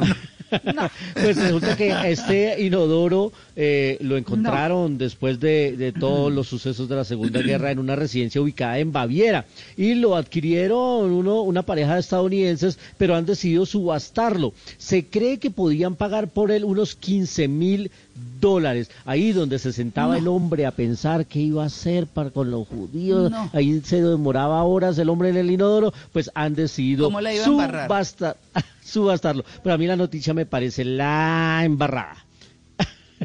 El inodoro privado de Adolfo Hitler lo van a subastar, eso fue lo que me encontré. A las 8 y 28, Y mire, don Mauricio sí, Quintero. Y mire lo que yo me Ah, encontré vale, antes bueno, de vale. Mauro, me le metí, Listo. me le metí ahí a Mauro, perdón. Sí, sí, sí. Pues Adelante, adelante. un rapero que se incrustó un diamante de 85 mil millones de pesos en la frente. Es rosado, este diamante, es grandote, pues bonito. Y se trata del rapero Lil Uzi Vert, no sé si lo conocen, es de Filadelfia. Y No. fue sensación en las redes sociales porque es que tiene 84 mil millones de pesos en la frente. Y aunque parezca una locura, este hombre de 24 años lo anunció todo a través de su cuenta oficial de Twitter. Puso un video en el que está feliz y se le ve el diamante en la frente rosado, grandísimo. Lo puso también en Instagram, todos empezaron a comentar al respecto y dice el cantante que este diamante es natural, que no es fabricado en un laboratorio, es decir, que es mucho más preciada de lo normal. Y además, unos piensan del cambio que esto podría afectarle su salud, pero él puso, la belleza duele. acompañada de la foto y del video de este diamante rosado gigante incrustado en la mitad de la frente, entre las cejas. Eh, feliz además. Sí ¿Cómo es que llama el señor? También gigante, se llama Lil Uzi Vert. No, yo sí tengo que ver Se esa novela, terminó, se demoró cuatro años en pagar el diamante. Imagínese. Pero ya lo tiene en la frente. Además lo tiene en la Qué frente bonito. pues por siempre. Porque yo no sé Sí, cómo se va a quitar eso. Imagínese cuando, cuando intente quitárselo. No, no, no, no, no. Y pues lo están comparando a Ay, con qué pero- personaje. ¿Con quién? Este, yo creo que le gusta mucho, mucho a Simón, ¿A de quién? pronto a Luisca, ¿Quién, porque se trata de un personaje rojo. Sí, claro. Con pensando. Claro, por supuesto. Oiga, pero este no, hombre pero es de la vida real. ¿Lo está viendo? ¿Está viendo el diamante rosado gigante? No, pero es qué cosa tan horrible. Además, el señor debe asustar. O sea, la, la, la que duerma con el señor, si se despierta a medianoche, sale disparada. O sea, eso, esto es una se cosa- pega, se pega en la frente, No, imagínese. tiene, tiene de todo. Tiene el diamante, tiene brackets, tiene piercing, tiene tatuajes, todo en la cara, ¿no? Tiene Les estoy hablando de la frente tatuada, cara. Sí. No, y los cachetes. Ay, no. Interesante. Sí, sí, sí. No se dejó un espacio. Él está buscando otro espacio a ver si puede hacer algo. Sí, diferente a lo que ya tiene. Oigan. Pero no. bueno, pues son ideas de, de, de gente que tiene toda esa plata como para hacerse Por favor, eso no lo en haga la en casa. Por favor, no lo hagan en casa. No es recomendable. No, déjenme decirles, en joyería eh, se llama engastar cuando se mete la piedra en, en la joya. Y, y este metal. señor tiene engastado, o sea que yo me imagino que eso se lo pegaron al hueso. Ay, no, qué cosa tan horrible. Engastado Ay, en el no. hueso. No. En el hueso. Uy, no. No, no, no, no, no, no, no, no. Bueno, ahí está.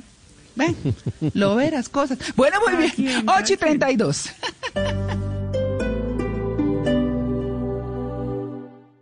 Para conocer una historia hay que investigar, hablar con los protagonistas, buscar todos los datos y recorrer paso a paso sus detalles. Todo con la ayuda de Los Informantes. El programa de periodismo investigativo de Caracol Televisión llega a Blue Radio. Espérelo todos los domingos después de Encuentros Blue. Los Informantes por Blue Radio y bluradio.com. La nueva alternativa. Donde se vive, donde se siente, donde se comparte, donde se conoce, donde se sufre, donde se celebra. Todo sucede en El Estadio. El fútbol más allá de cualquier frontera se vive en Estadio Blue. Todos los domingos desde las 3 de la tarde. Estadio Blue dirige Juan José Buscaglia por Blue Radio y bluradio.com. La nueva alternativa.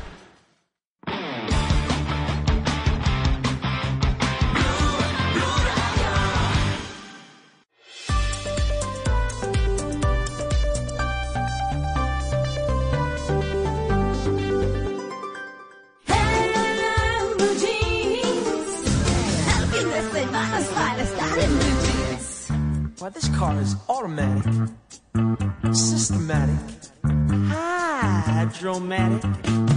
Why, it's greased lightning. Grease, grease, grease lightning.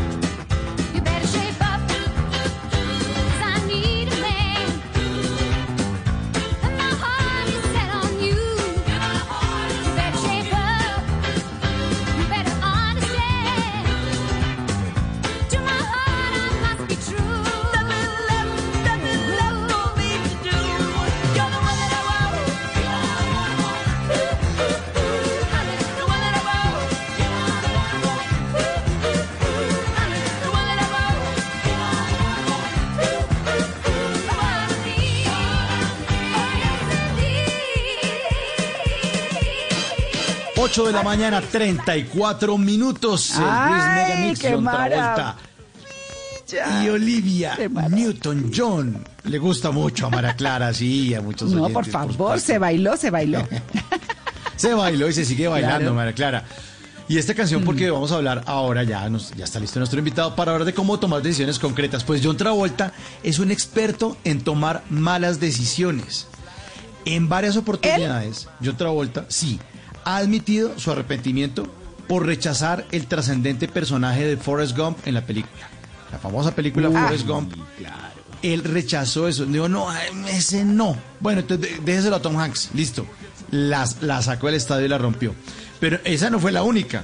También ha tenido rechazos. Apolo 13, también dijo que Apolo 13, que también protagonizó Tom Hanks, eh, también dijo, no, esa no. Y la última, que fue incluso de las primeras de Tom Hanks, cuando Tom Hanks era muy, muy, muy jovencito estaba arrancando eh, en, en la, en la primera mitad de los años 80, una película que se llamaba Splash.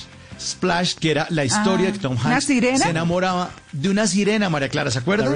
Se enamoraba. Sí, Sí, sí, sí. exacto. Una, una sirena con el pelo rubio divina y entonces eh, toda la sociedad en contra de eso, eh, todo el mundo cómo se va a enamorar y, que, y, y la lleva a su casa eh, y le pone y la mete en la tina para que ella estire las aletas y bueno, el tema de la sirena y que la sirena aprendió un poco eh, del mundo de los humanos. Esa película, esa película Splash también la, fue rechazada por John Travolta. Imagínense la, la, la, delicia. Sobre todo esa película emblemática, Splash, incluso que después, eh, cuando salió la forma del agua, pues era una copia de esta idea, la forma del agua, que es el revuelto entre Splash y La Bella y la Bestia. Entonces ahí hicieron la forma del agua, pero tranquilos, no nos dimos cuenta que habían copiado las ideas. Pero bueno, esas películas, esas tres, fueron rechazadas por John Travolta y ha manifestado en varias ocasiones que está totalmente arrepentido de haber rechazado esas buenas películas que hizo después Tom Hanks. Pero lo que no ocurrió fue eh, que no rechazó, eh, obviamente, Grease y fue el éxito rotundo. También ha hecho muy buenas películas John Travolta, no nos quejemos. Ha estado en grandes, grandes producciones que, de las que nos ha hablado aquí Luis Carlos en varias oportunidades. Así que unas por otras. Y nuestros oyentes tienen la oportunidad y no nos rechazan la encuesta que hemos puesto en nuestra red social en Twitter. Es la pregunta es muy simple. Dice, pide consejos antes de tomar una decisión importante. Sí, 68%, no 32%. Así que ya viene nuestro querido invitado, Luis Alberto Zuleta, para contarnos cómo tomar esas decisiones concretas importantes en este 2021. Decisión importante, seguir bailando como María Clara, el Grease Megamix.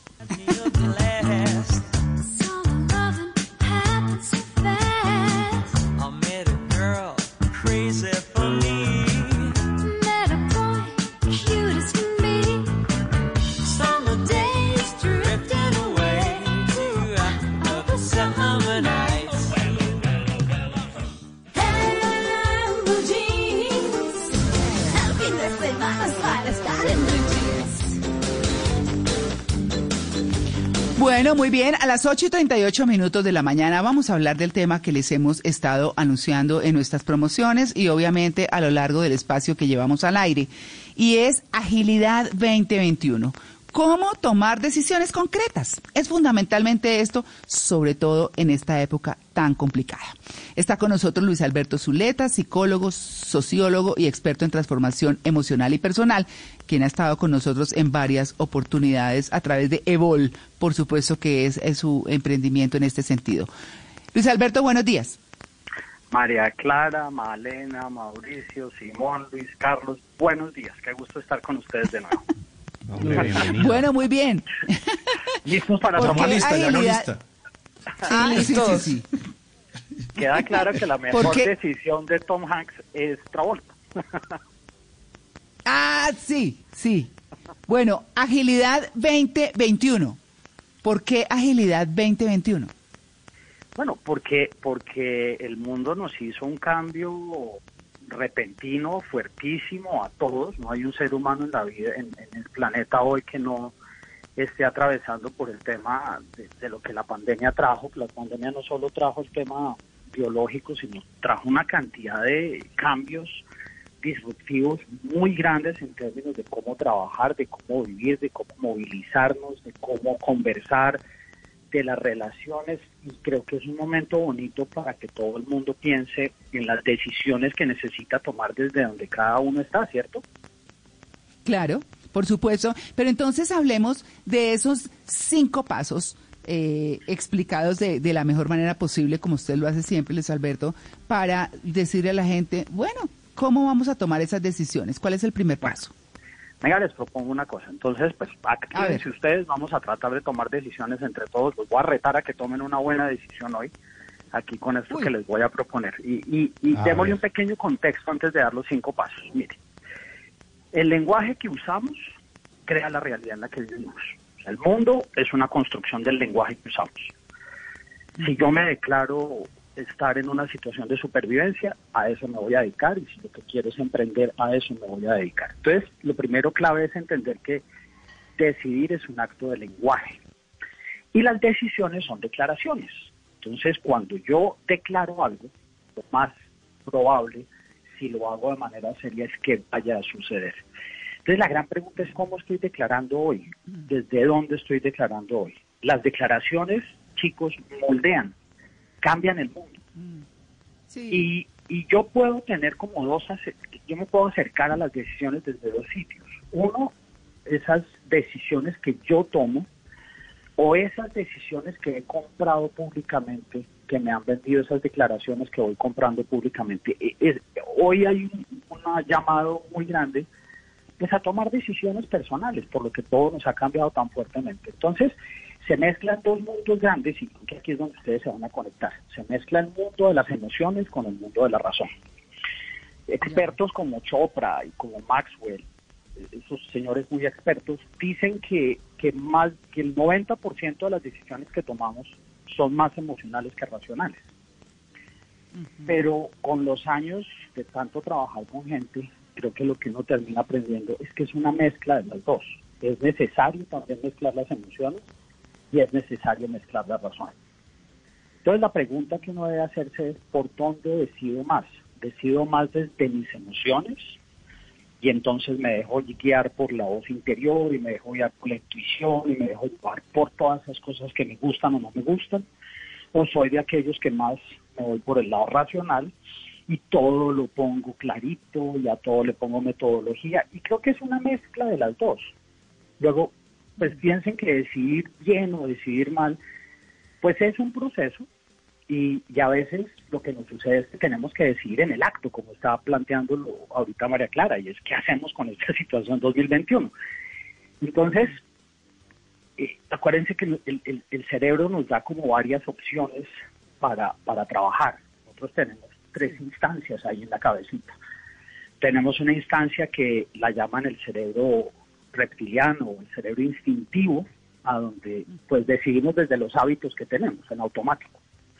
Tenemos otro pedazo que es el cerebro emocional, a donde tenemos pues esa mezcla de energía, ¿cierto? Puedo decidir desde la felicidad y puedo decidir desde el rencor y puedo decidir desde la venganza y puedo decidir desde la esperanza, desde tantos sitios. Y un cerebro humano, un cerebro racional que nos permite ponerle metodología al tema. Todas se valen. Los pies en la tierra. ¿Ah?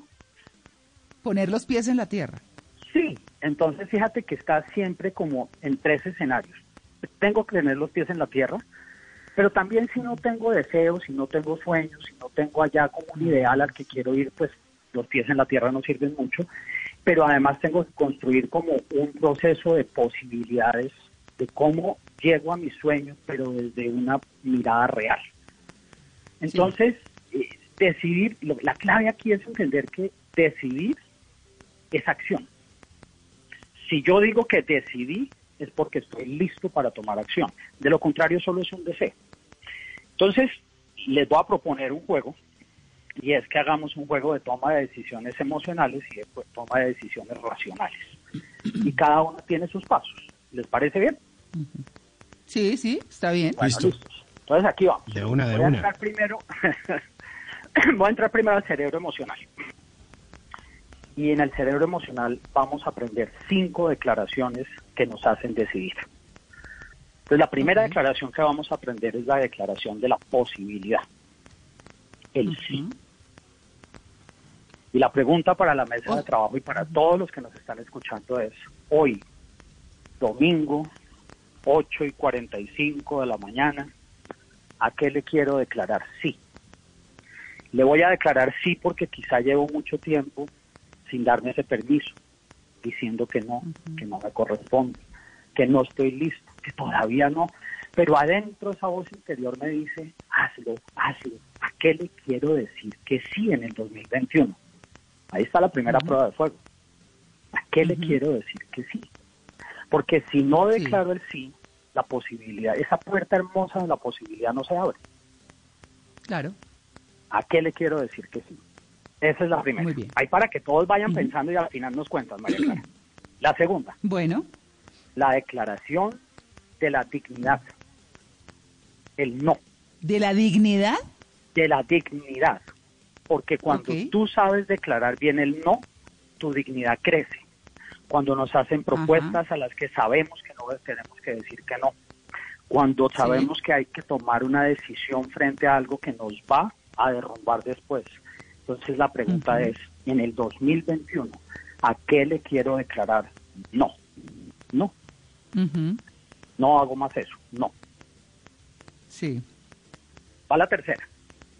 La tercera Bueno. declaración es la declaración del cambio. Y esta la uso cuando algo en mi vida ya dejó de hacer sentido y no quiero habitar más en eso. Yo soy un gran ejemplo de eso. Yo pues declaré hace más de siete, ocho años, le dije basta al alcohol. Y fue una decisión tan profunda que transformó mi vida totalmente. Entonces la pregunta es, ¿a qué necesito decirle en este momento basta? Basta. Vamos en tres. Entonces fíjense que la sumatoria de todas las que les voy a dar es la que va construyendo esa profunda y esa, esa gran decisión para tomar. Va la cuarta, la declaración que cambia todo en el planeta. La declaración del amor. Te amo. Te amo. Tan fácil de escribir y de decir con la boca, tan difícil de declarar, ¿cierto? Tantas Sí. veces que nos preguntan, María Clara, sobre todo las hermosas mujeres nos dicen, ¿me amas? Y los hombres nos volvemos locos y empezamos, ay, pues, uh, y, y- y- en vez de contestar, sí, no, que, pero es que si no sabes todo lo que hago por tips, le están preguntando que si te, diga te amo. Entonces la pregunta es, Todavía lo dudas. Todavía lo dudas. todavía Y es que no lo te has dudas. dado cuenta. Se volvió el ¿Qué novelón. más pruebas tengo que darle? Pero ¿saben qué? Eh, no, no, sobre puedo decir, bueno, eh, nos pasa no solamente en eso, nos pasa en tantas cosas, hombre. Entonces la pregunta es, 2021, ¿a qué le quiero declarar te amo? ¿A qué le quiero? ¿A mi cuerpo? ¿A mi mente? ¿A mi espíritu? ¿Qué quiero alimentar? Porque te amo alimenta. Te amo hace crecer, te amo es abono, te amo es agua. Ahorita que hablaban de splash. Te amo es crecimiento, te amo es aprendizaje.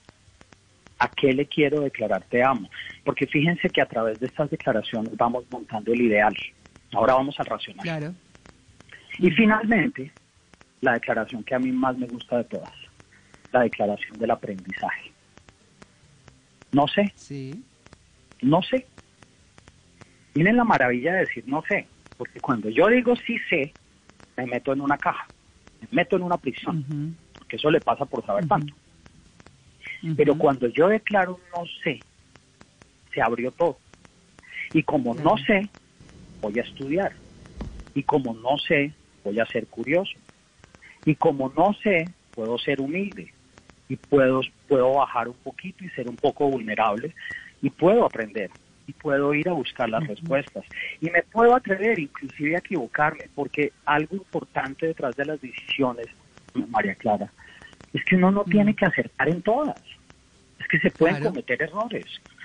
Porque por alguna razón nos han vendido en el, en el, ¿cierto? En el yo público que, que es que toca ser asertivo al 100% y no, uno tiene el derecho de cometer un error y de intentar las cosas porque así es como finalmente vamos encontrando el camino en la vida. Pero es importante declarar el no sé porque nos permite aprender. Entonces, fíjense, ahí tenemos cinco ya. ¿A qué le sí, quiero decir? que estamos con cinco. ¿A qué le tengo que decir que no?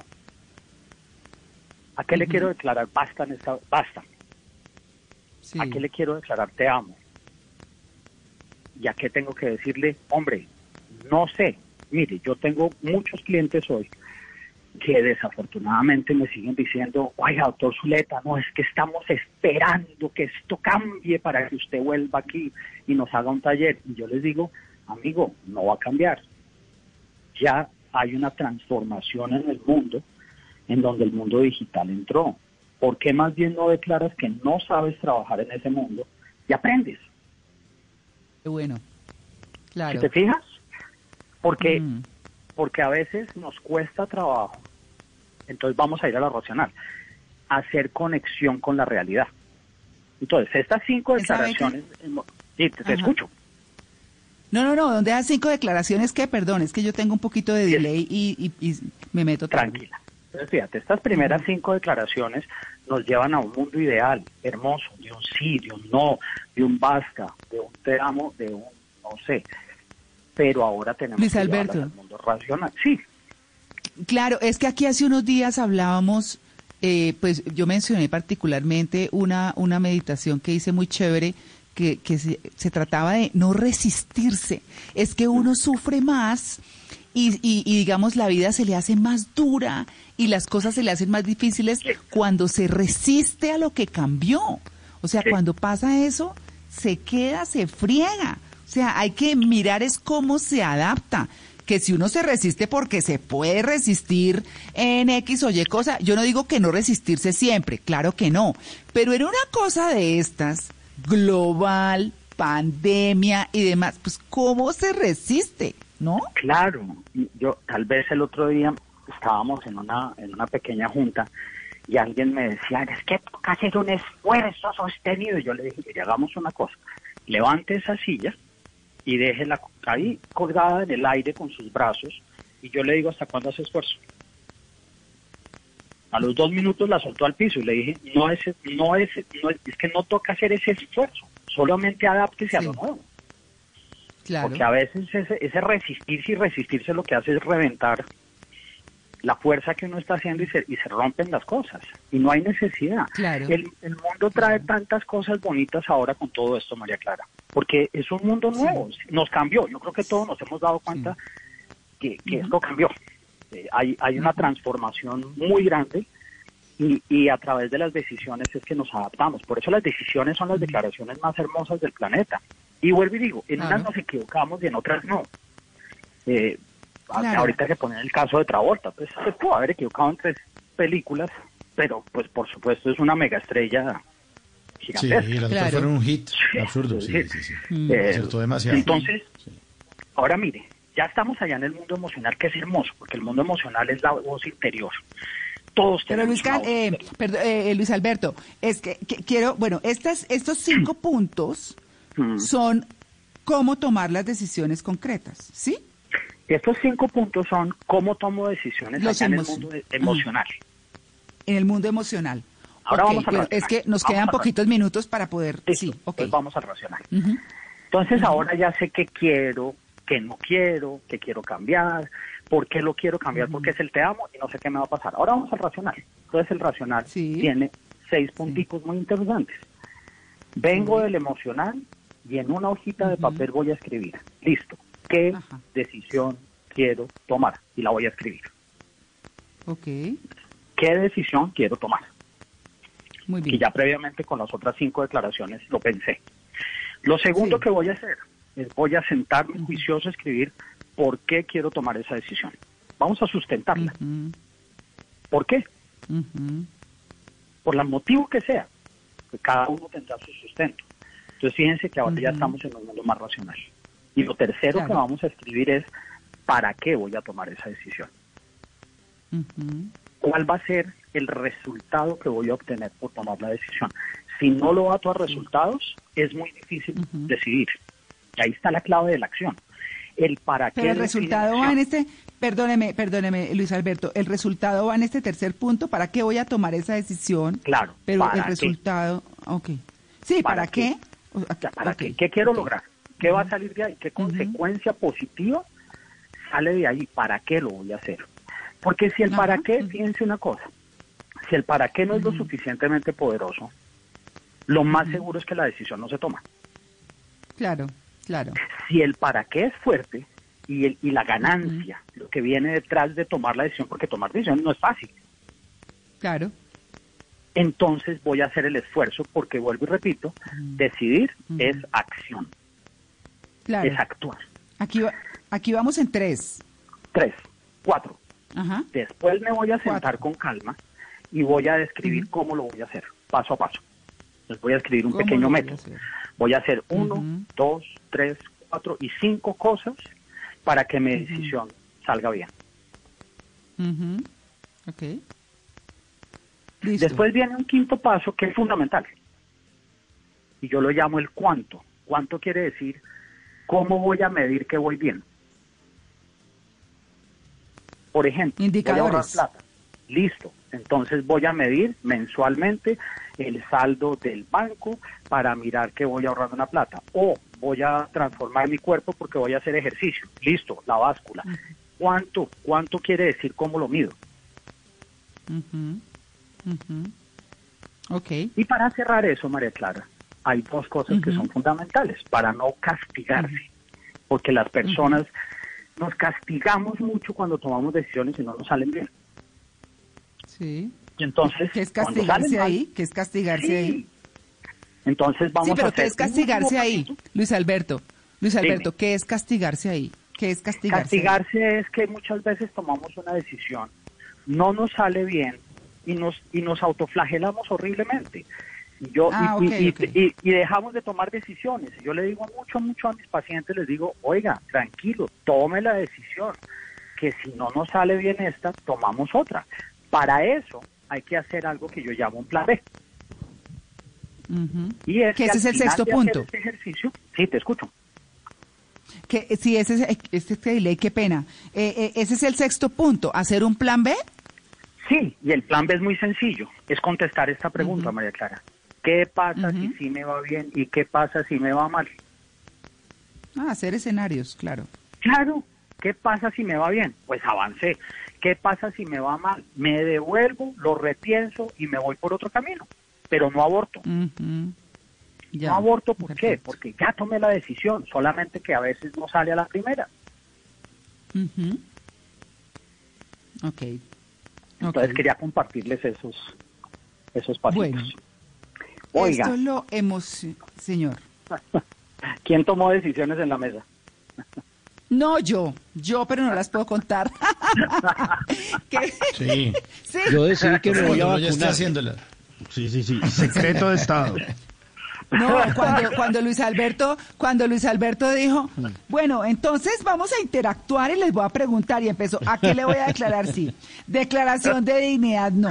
Declaración del cambio. Yo dije, ¿y qué va a contar? No, yo no puedo contar, no puedo. De verdad, de verdad que no bueno, puedo. pero ¿por qué les hice ese juego? Porque les quiero mostrar Sí. la última. Si las decisiones no se hacen públicas, no suceden. Ay, no, me da mucha pena. Ay. Sí, ah, póngale bola. Es Que esto- cuente, que un primero cuente. de un primero de enero. No, no, no, El no. primero de enero No, Luis Alberto, venga. de Luis Alberto. No, no. Luis Alberto, venga, venga. No, porque es que el tema está buenísimo y ya estamos en la olla de tiempo.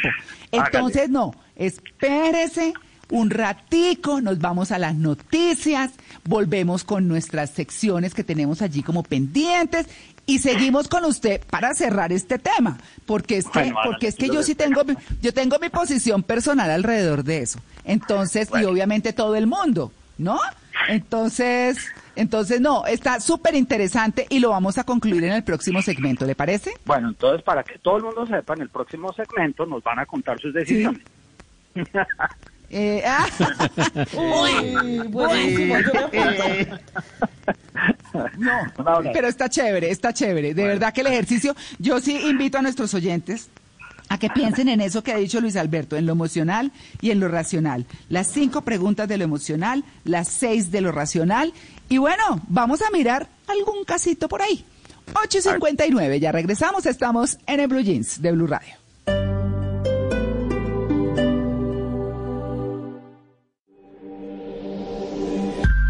Cuando la tormenta pase y se amansen los caminos y seamos sobrevivientes de un naufragio colectivo, con el corazón lloroso y el destino bendecido, Nos sentiremos dichosos tan solo por estar vivos.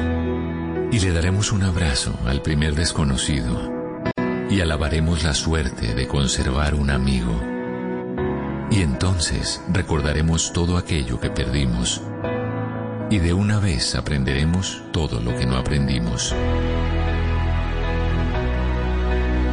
Cuando la tormenta pase, te pido Dios, apenado, que nos vuelvas mejores, como nos habías soñado. Alexis Valdés. Blue Radio.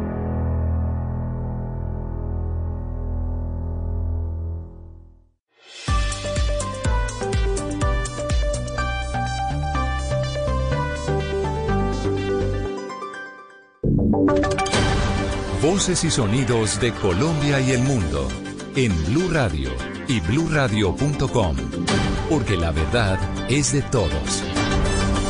9 en punto de la mañana actualizamos información a esta hora en Blue Radio. Mucha atención porque una investigadora de la Universidad de Oxford ad- advierte esta mañana que la vacuna de AstraZeneca tiene una efectividad limitada frente a la variante sudafricana del COVID-19. Diego Suárez. Eduardo, la investigadora Sara Gilbert de la Universidad de Oxford aseguró que un estudio elaborado con una muestra de 2.000 personas demostró que la vacuna británica tiene una eficacia limitada ante las formas leves de la enfermedad causada por la variante africana. Sin embargo, la investigación advierte que la vacuna sí podría ser eficaz para evitar que una persona presente resultados graves en su salud. Gilbert señaló que ante esta variante sudafricana el biológico quizás no reduzca el número total de casos, pero aún así puede proteger contra la muerte, hospitalizaciones y las formas más graves de la enfermedad. Agregó que, sin embargo, podría llevar un tiempo antes de determinar su eficacia contra la nueva variante cada vez más frecuente entre ancianos del Reino Unido. Gracias, Diego. Son las 9, un minuto. La alcaldía de Bogotá pidió priorizar a los menores de 10 años para el regreso a las clases presenciales bajo el modelo de alternancia. Recordemos que mañana regresan los colegios privados que ya tengan autorización aquí en la capital del país y el 15 de febrero lo harán los colegios públicos. Mariana Castro.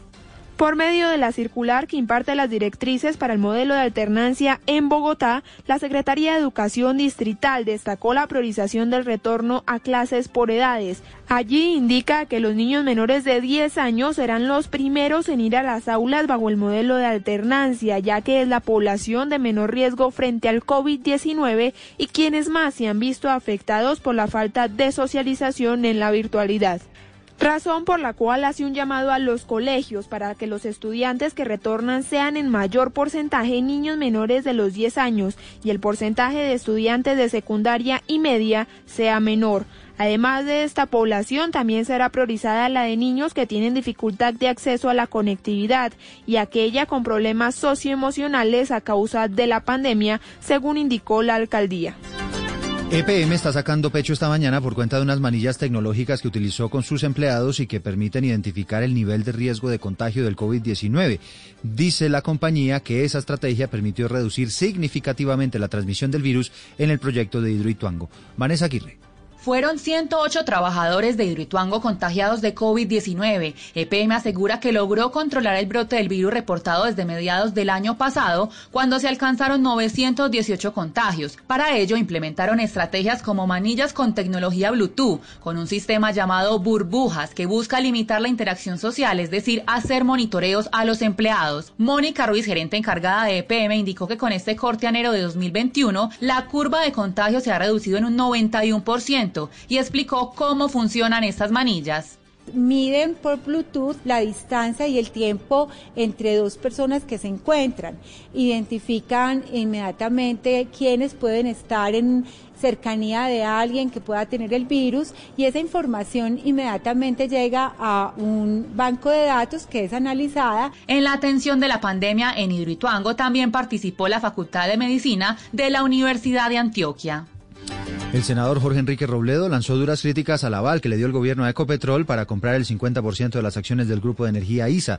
Dice que se trata de una jugada politiquera. Mateo Piñeros. El senador Jorge Enrique Robledo se refirió al anuncio que hizo Ecopetrol la semana pasada, donde manifiesta su deseo de comprar el 50% de las acciones de ISA. El senador dijo que esta era una maniobra del gobierno para utilizar estos recursos en las elecciones del año 2022. que están utilizando a ISA para empujar la- el aumento de la privatización de Ecopetrol, o sea, para que los privados aumenten su poder en Ecopetrol al 20% y de paso aumentar la privatización de ISA. Otros políticos también han reaccionado al anuncio de la venta de ISA. Antonio Navarro en su cuenta de Twitter dijo que el gobierno no debería tocar una empresa bien administrada como ISA, ni vender acciones de Ecopetrol, pues estas eran empresas rentables. Por su parte, el senador del Polo Democrático Wilson Arias dijo que esta era una jugadita de Iván Duque para meter plata al bolsillo de su gobierno sin hacer un escándalo político, mientras que el senador Gustavo Petro manifestó que no era una mala idea siempre que Ecopetrol pasara a generar energías limpias. 9-5 minutos, vamos a la ciudad de Cali porque terminó en una batalla campal una pelea entre dos mujeres en un centro comercial del sur de la ciudad. Empezaron a lanzarse sillas, a romper todo a su paso y el video del episodio, por supuesto, ya es viral en redes sociales. Paula Gómez. Eduardo, el hecho quedó registrado en varios videos de las personas que se encontraban en este centro comercial y cuyas miradas se fijaron en la disputa entre las dos mujeres. Una de ellas, al parecer, empleada de uno de los bares del centro comercial, pues vestía la blusa de color rosa que utilizan como uniforme.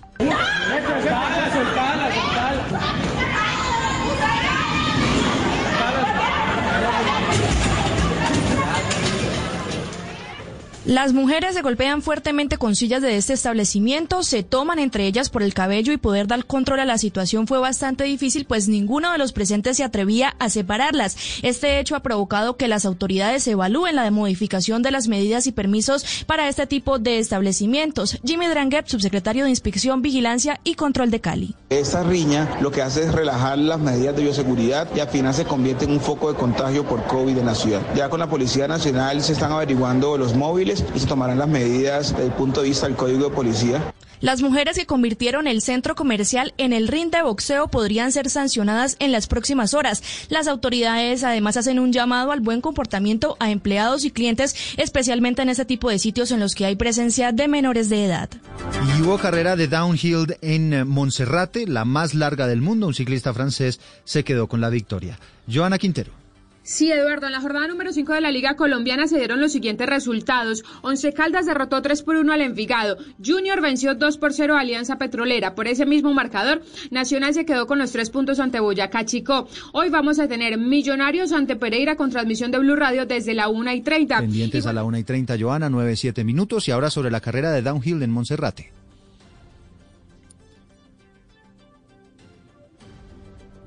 Regresamos en segundos, 9 de la mañana, 7 minutos. Noticias contra reloj en Blue Radio. La cifra que es noticia hasta ahora, más de 10.000 hectáreas de cultivos se han perdido en los últimos días en Cundinamarca como consecuencia de las heladas en la sabana cundiboyacense. La gobernación anunció inversiones por más de 3.000 millones de pesos para apoyar a los cultivadores más afectados. Noticia en desarrollo, el Papa Francisco expresó esta mañana su cercanía y solidaridad con el pueblo de Birmania en medio del golpe militar por el que está atravesando. El Santo Padre rezó para que quienes tienen responsabilidad en ese país se pongan al servicio del bien común. Y quedamos atentos porque hacia las 3 de la tarde llegará el ministro del Interior Daniel Palacios al puerto de Buenaventura, donde a esta hora comienza una movilización de pobladores para rechazar la violencia de los últimos días y reclamar una mayor inversión social por parte del Estado. Ampliación de estas noticias en blueradio.com. Seguimos con En Blue Jeans. Lo que sucedió durante la semana en Colombia y el mundo en temas políticos, económicos, internacionales y culturales lo analizaremos en nuestra Sala de Prensa Blue. Muy buenos días, como siempre es un gusto saludarlos como Un todos los espacio dedicado para que usted se entere de las noticias más relevantes. Sala de Prensa Blue, domingos 10 de la mañana por Blue Radio y bluradio.com. La nueva alternativa.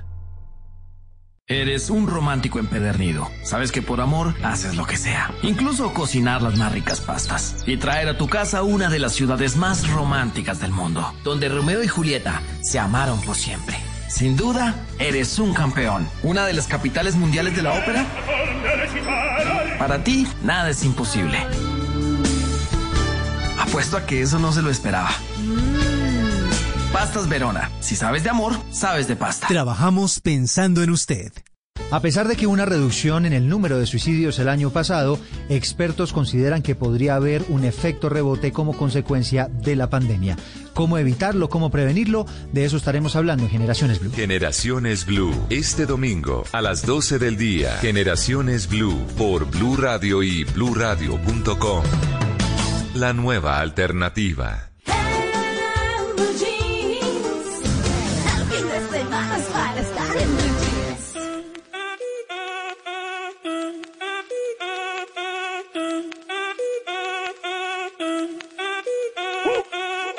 Si el ritmo te lleva a mover la cabeza, ya empezamos como es. Mi música no discrimina a nadie, así que vamos a romper. Con lo mío todos se mueven.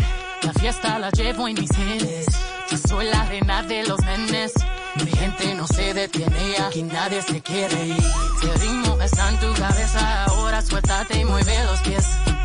Me encanta cuando el bajo suena, empezamos a subir de Y nivel. toda mi gente se mueve. La fiesta la llevo en mis genes. Yo soy la reina de los nenes. Mi música los tiene fuerte bailando y se baila así.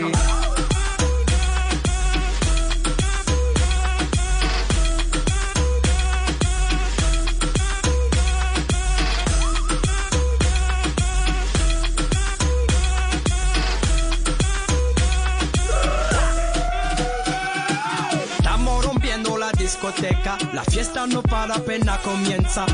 C'est comme c'est, c'est comme ça, ma chérie, la la la la la. Francia, Colombia, Houston, Freeze. J Balvin, Willy William, Beyoncé, Freeze. Los DJ no mienten, le gusta a mi gente y eso se fue muy bien. No les bajamos, mas nunca paramos, es otro palo y ¿Y vamos. dónde está mi gente? Me fais bouger la tête. Azula, you're with me.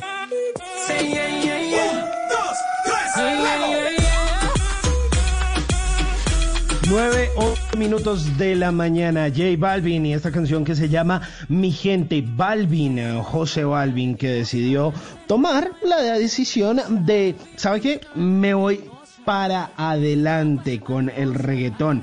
En ese momento a nadie le gustaba, estaba estigmatizado ese género y él dijo, aquí hay un espacio gigante y hay una oportunidad para romperla, para triunfar. No hay un referente claro del reggaetón en Colombia y yo no solo voy a ser el mejor de Colombia, sino del mundo. A pesar de que su ídolo siempre fue Daddy Yankee, él dijo, voy a ser creo que mejor que él y voy a sonar en todos los países de este planeta. Lo ha logrado, artista importantísimo, y bueno, tomó la decisión de trabajar, de seguir adelante, a pesar de que muchas personas le decían que no, que no lo hiciera, que se dedicara a otra cosa, que el reggaetón no era el negocio, y él les dijo, sí, el reggaetón es el negocio socio. Esta canción se llama Mi Gente, y bueno, a propósito de esa toma de decisiones, pues les hemos hecho una pregunta a nuestros oyentes, Mauricio.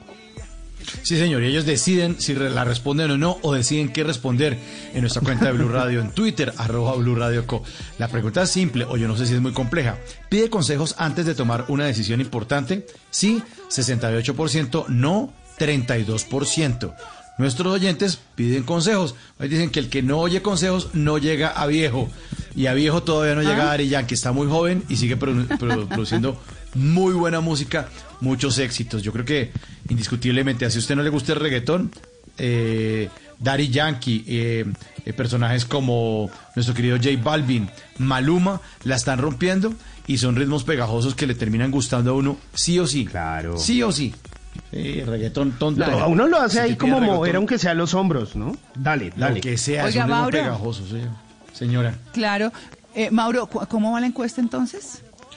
68% dicen que sí, que sí piden consejos. Sí. 32% dicen Ujú. no, no, no, no, no, consejos no. Pero la mayoría sí. Gran, gran, Claro. gran mayoría de los, de los oyentes. Que sí. Sí. es mejor. Pero como dice usted, calificada la persona a la que uno le va a pedir el consejo. Tiene que ser. Ah, claro, ojo, ojo. O a los que le va a oír las críticas, ¿no? Pues que uno a Sí. veces se da chico parar. Sí, pero, sí, pero ¿quién le está diciendo esa crítica? Uno tiene que preguntarse, ¿quién lo está diciendo? No es que me que mucho bobo, pero ¿quién se lo está diciendo? Un bobo peor que uno. Ah, no, será. ¿Qué ha, qué Ese ha no logrado es. ese bobo? Claro. Ahí uno dice, mm. Sí, a ver, Claro. ¿a quién le ha ganado? ¿cu- ¿A cuántos bobos más le ha ganado usted? No a nadie. Ah, bueno, pues quedémonos así, par de bobos los dos.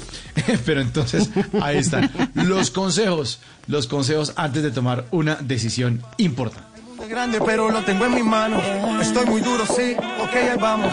Y con el tiempo nos seguimos elevando. Y seguimos rompiendo aquí. Antes del sonido envolvente estaba el cine mudo. Antes de la grabación digital estuvo el celuloide. Antes de los multiplex estaban los grandes teatros. En Blue Jeans, un vistazo al pasado del cine en 35 milímetros.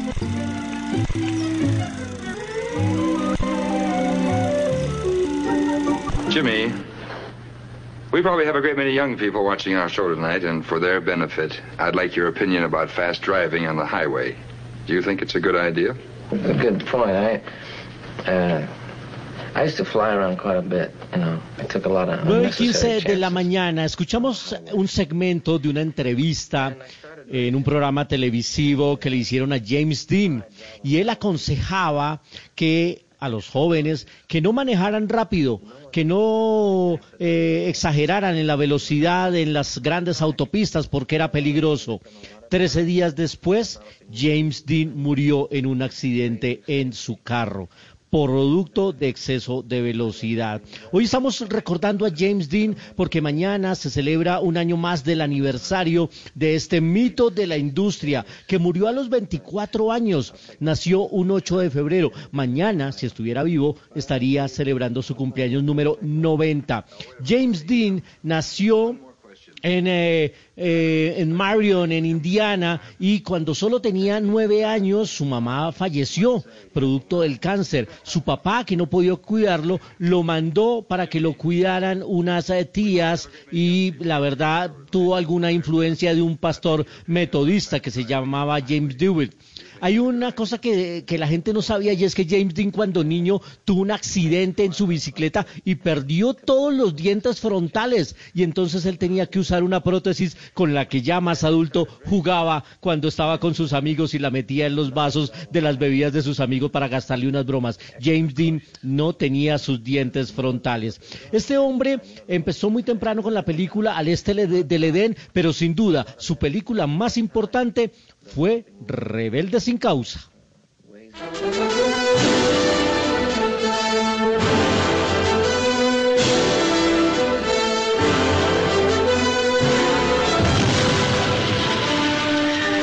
James Dean medía unos 73, que era una estatura pues baja para el estándar de Hollywood. Él decía que su libro preferido era El Principito. Estuvo en Al Este del Edén su primera película, que era un papel que inicialmente le iban a dar a Marlon Brando, pero la verdad el guionista Osborne dijo que no, que James Dean era la mejor opción y la verdad es que sí, al final terminó siendo un gran papel y estuvo nominado al premio de la Academia. Estuvo con varios romances, pero la verdad es que no tuvo una pareja fija este hombre, que era el chico lindo de Hollywood. Y después tuvo su tercer papel, una gran cinta en la que se unió a la hermosísima Elizabeth Taylor y al gran Gary Cooper.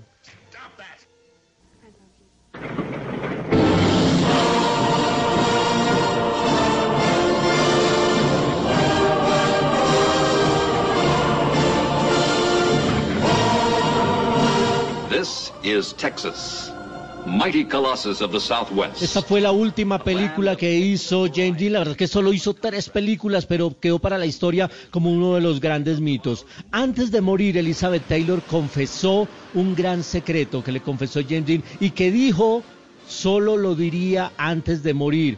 Y fue que Jimmy, como le decía ella, James Dean cuando tenía 11 años, fue abusado sexualmente por el pastor de su iglesia. Eso solo se conoció en 2011, antes de que ella muriera, y un secreto que la acompañó durante toda su vida. Hoy en 35 milímetros estamos recordando al mito, a James Dean, porque mañana cumpliría 90 años. Más adelante en nuestra sección de cine vamos a tener dos invitados espectaculares.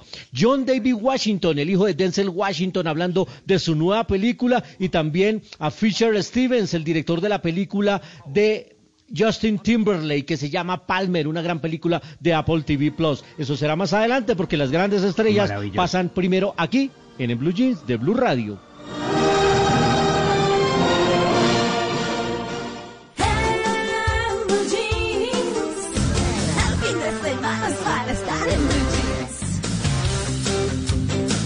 Bueno, a las 10, 9 y 19 minutos de la mañana vamos a continuar con nuestro tema central que habíamos planteado desde el segmento anterior y que está buenísimo. Agilidad 2021, cómo tomar decisiones concretas, sobre todo en esta época tan compleja.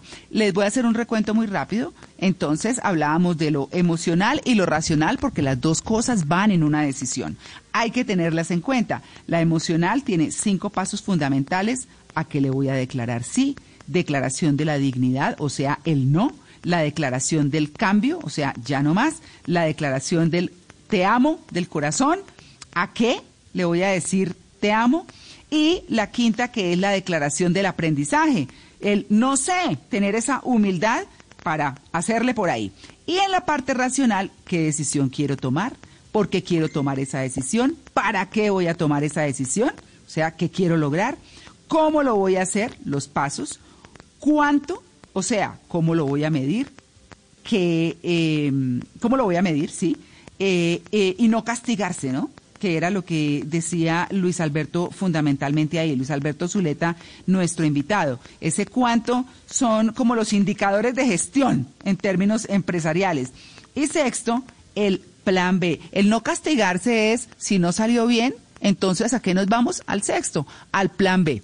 Yo no sé si dice bien el resumen, Luis Alberto, pero vamos a continuar entonces con el tema, ¿le parece? No, me parece, eh, excelente resumen.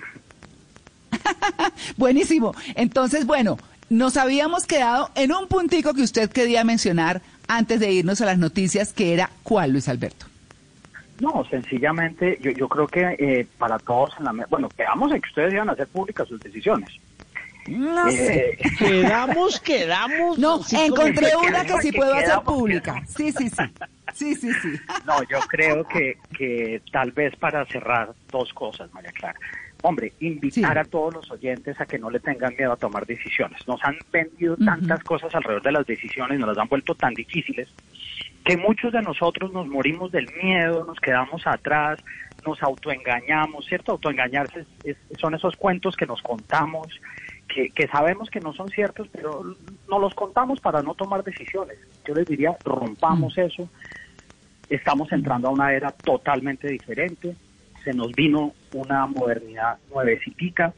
Miren las cosas que están pasando en el mundo. Solamente esos emprendimientos, tipo como Elon Musk, lo dejan a uno sin aliento. Eh, los automóviles van a ir al mundo eléctrico. Neuralink va a cambiar totalmente el mundo neurológico en el planeta. Quizá con SpaceX vamos a lograr cosas. Entonces, eso yo creo que son indicadores que hay que mirar, mirar la digitalidad, mirar cómo el mundo nos está cambiando y tomar decisiones sin tanto miedo, sin tanto miedo al error. Ábranse, tomen decisiones, declaren no sé, pero vayamos al futuro, desanclémonos del pasado. Yo creo que esa es la primera invitación, chicos. No, pero buenísimo. Bueno, Luis Alberto, eh, ¿a quién le quiere preguntar que no sea yo? Bueno, ahí va. María Clara, ¿qué vas a hacer en el 2021? No, no, yo no, yo no, no, no, no. Me curo, me curo. Bueno, preguntémosle, por ejemplo, a Simón. Pero vea, ese es el ejercicio. Ahí es donde uno se queda metido en la caja, lo que llamo yo metido en la caja. Declarar una, de- una, una decisión es sencillamente un deseo, no está firmando un cheque, no está firmando un contrato. Decida qué quiere hacer e inténtelo, que lo peor que le sucede es que se devuelve y se va por otro camino. Entonces, claro, no, ni más faltaría que los vaya a poner en público a hacer eso. Pero, pero creo que lo segundo que ustedes están planteando, que a mí me parece buenísimo, es la encuesta. Un 70% de la gente dice, hombre, yo quiero pedir consejo. Y el mundo Sí. también cambió en eso, María Clara. Y fíjense ustedes, todos chicos en la mesa. Hay profesiones nuevas en el mundo, como por ejemplo el coaching. Eh, Ha sido una profesión muy controvertida. Quizá mucha gente pensando si sí es profesión o no es profesión, pero la, digamos, el crecimiento del mundo del coaching en los últimos 30 años ha sido exponencial. ¿Y por qué? Porque un buen coach, como todo en la vida, pues un mal coach, un mal, mal médico, un mal abogado, pues hacen un daño increíble. Pero los coaches en esencia, cuando son buenos, son muy buenos para acompañar a la gente a tomar decisiones. Ese es su, ese es, ese es su expertise. Y yo creo que hoy esa herramienta hay que aprender a usarla. Y usar una persona que es un tercero en la vida de uno, que puede mirar las cosas desde el balcón, que te puede llevar al balcón para que las mires primero, que te puede ayudar a decir ese sí, ese no, ese basta, ese te amo, ese no sé, a construir racionalmente ese cómo, ¿cierto? Un, un profesional que así como tienes un mecánico para arreglar tu carro, tienes hoy profesionales de la salud mental y salud mental no es estar enfermo, salud mental es exponenciar las posibilidades de obtener resultados en la vida y hoy hay profesionales súper bien entrenados para eso. Entonces la gente dice, pues es que vale plata. Yo digo, pero pues el mecánico también te vale una plata y el médico también te vale una plata porque son profesionales.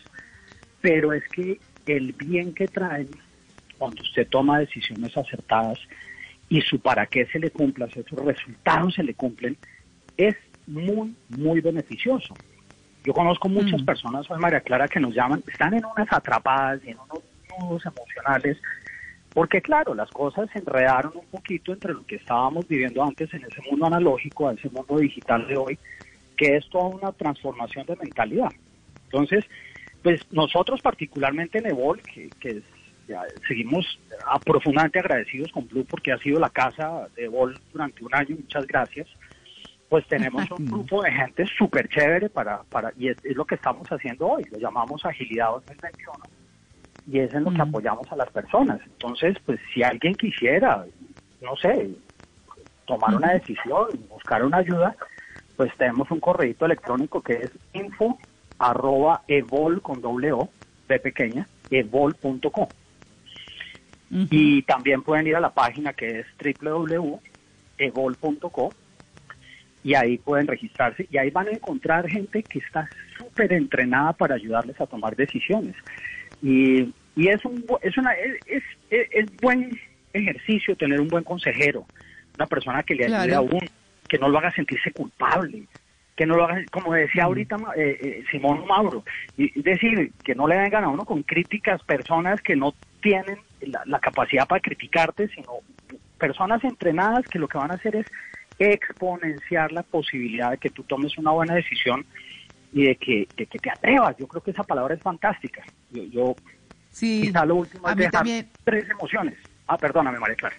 No, tres emociones. ¿Cómo así dejar tres emociones? Mire, tres emociones para tomar decisiones. Tres emulsionadores de decisiones. Ahí van, gasolina, como, como la de J Balvin. La primera, las decisiones se toman desde la curiosidad.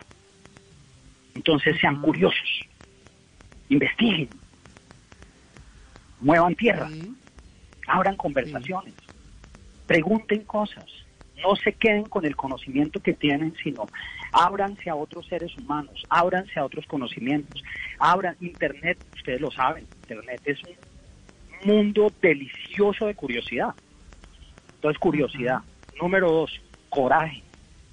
Coraje, bórrese, bórrese de coraje. De mucho, mucho. Porque a veces se necesita para tomar las decisiones. A veces nos morimos del pánico, pero cuando las tomamos y sucede algo, ahí nos damos cuenta que el coraje atraviesa el miedo. Y la tercera es irreverencia. Irreverencia no contra los demás, irreverencia contra mi testarudez, irreverencia contra pensar y sentir que ya me las sé todas, irreverencia conmigo mismo. ¿Para qué? Para darme el permiso de ser un poco más humilde y darme cuenta que otro ser humano me puede ayudar a entrar a mundos en donde jamás soñé que podía estar. Es, creo que esas se las dejaría. No, pero hoy nosotros siempre decimos al final del programa que nos llevamos puesto. Aquí vamos con vestido, aretes, tacones, abrigo, sombre, o sea, quedamos pero equipadísimos. Bueno, Sí, y de contarle verdad. a la audiencia que el domingo entrante vengo 10 minutos para que nos cuenten las decisiones de la mesa. Ah, bueno. No, oiga, pero, pero muy chévere, muy chévere. Y también, ¿sabe qué, Luis Alberto? Eh, además de los coaches que son importantes cuando son, pues, personas preparadas como ustedes, por supuesto, eh, nosotros aquí hablamos mucho de la mentoría. Eh, Claro. y, y decíamos, el mentor puede estar vivo o no estar vivo, puede estar cerca o no estarlo, eh, físicamente, digo yo. eh, yo creo que ese tema lo hablamos con usted, Luis Alberto, si mal no recuerdo, y, y era y, y er- y es un tema súper importante mirar casos eh, de, de, digamos, eh, situaciones o decisiones parecidas a las que nosotros queremos tomar o estamos tomando o estamos ejecutando. Porque es que está la vida de uno de por medio. Y, y, y entre uno más tenga esa curiosidad que usted dice, pues obviamente mejor le va a ir a hablar con personas que están haciendo eso. En fin, tantas cosas que lo, que lo le perfilan a uno justamente esa decisión de la mejor manera. No, yo No, estoy inspiradísima. como- La mentoría, la mentoría es muy poderosa porque es el coaching técnico. Y, y yo siempre he dicho que no hay mejor mentor que la cultura. Leer, estudiar. Y eso es un mentor impresionante. Y por supuesto acercarse a gente que técnicamente sabe más de lo que yo sé sobre la decisión que quiero tomar y te muestran un camino que tú todavía no conoces. Pero hay que abrirse, hay que romper la testarudez y hay que romper esa cosa que nos han enseñado de que no la sabemos todas. Cuando eso se rompe, ese molde se abre y se abre la caja, la, la posibilidad de crecer es, es exponencial, como está la palabra hoy que no es que esté de Claro. moda, sino que el mundo digital trabaja con cosas exponenciales. Y eso es exponencial, romper esa barrera. Claro, claro, di- digamos que sobre todo, y no importa el tamaño de la decisión, ¿verdad? Es que yo quiero cerrar Mm. esto porque porque eso también tiene tamaño. O sea, eh, yo en mi caso personal, pues no lo cuento porque es una decisión de un tamaño gigante en mi vida. Pero, pero uno dice, cualquier decisión que uno toma tiene una repercusión. Eh, no importa, así no sea dentro de la actividad más importante que hace, dentro de, no sé, pero, pero cuando uno rompe furibundamente, sí que tiene que tener eso que usted dice, ¿no? La curiosidad, pero agotarla.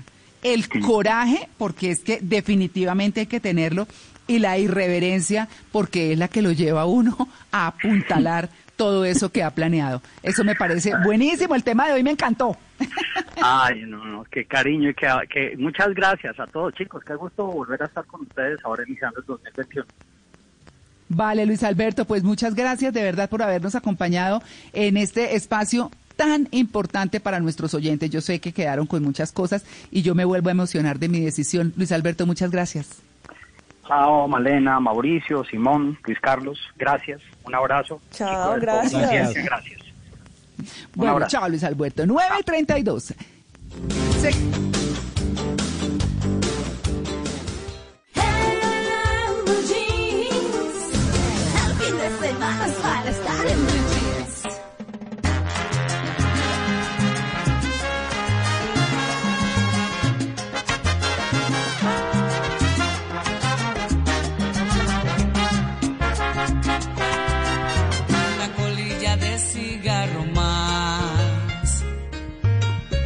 cenicero que va a reventar, la misma historia triste y sin final, el mismo cuento de nunca acabar y la carcajada de otra madrugada.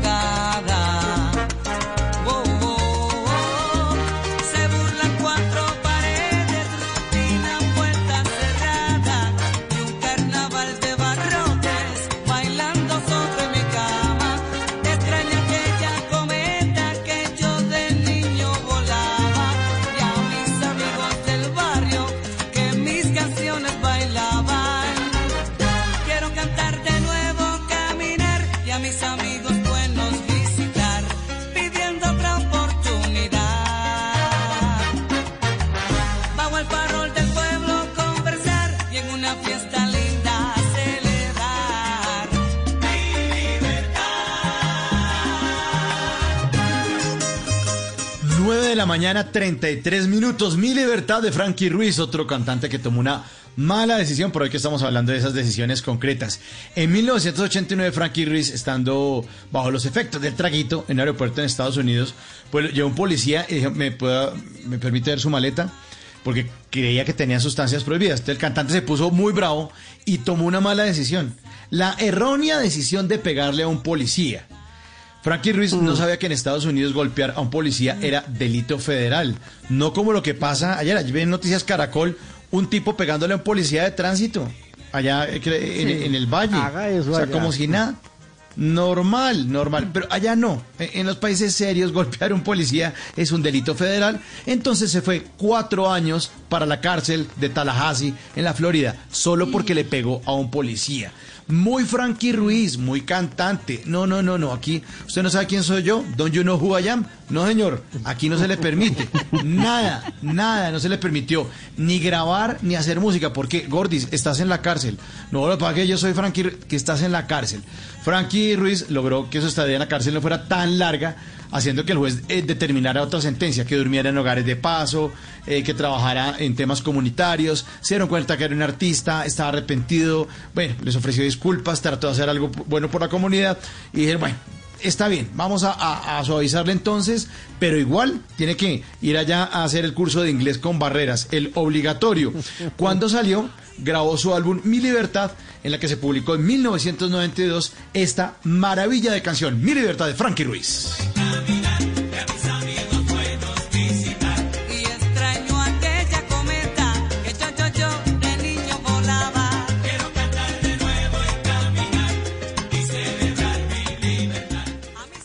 En, en Blue Jeans, esta es la máquina de la verdad. Bueno, a las 9 y 35 minutos de la mañana, doña Malena Estupiñán está a cargo de la sección que siempre hace Juliana Cañaveral, que está unos días de descanso. Pues bueno, ¿qué nos trae hoy en la máquina, Malena? Bueno, les traigo mitos y realidades sobre la comida y el cerebro. Entonces empecemos con esto. ¿Hay personas adictas a la comida?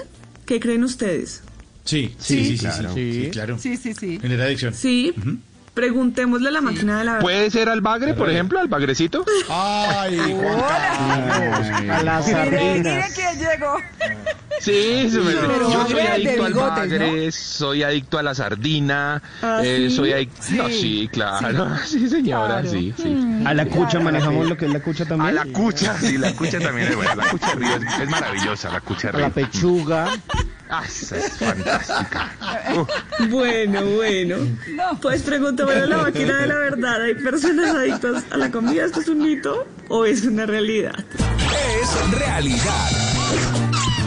Y todos están en lo correcto. Es una realidad. Y le preguntamos a la psicóloga Luis Fernanda Suárez, que es creadora del canal de YouTube Psiconutricionista Luisa Suárez y es docente de Uniminuto sede Bello. Y esto fue lo que nos contestó.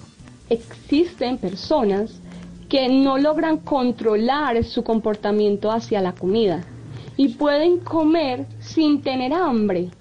Simplemente tienen hambre psicológica y el alimento logra descontrolar su conducta e independientemente de lo que estén haciendo, se paran a comer varias veces al día.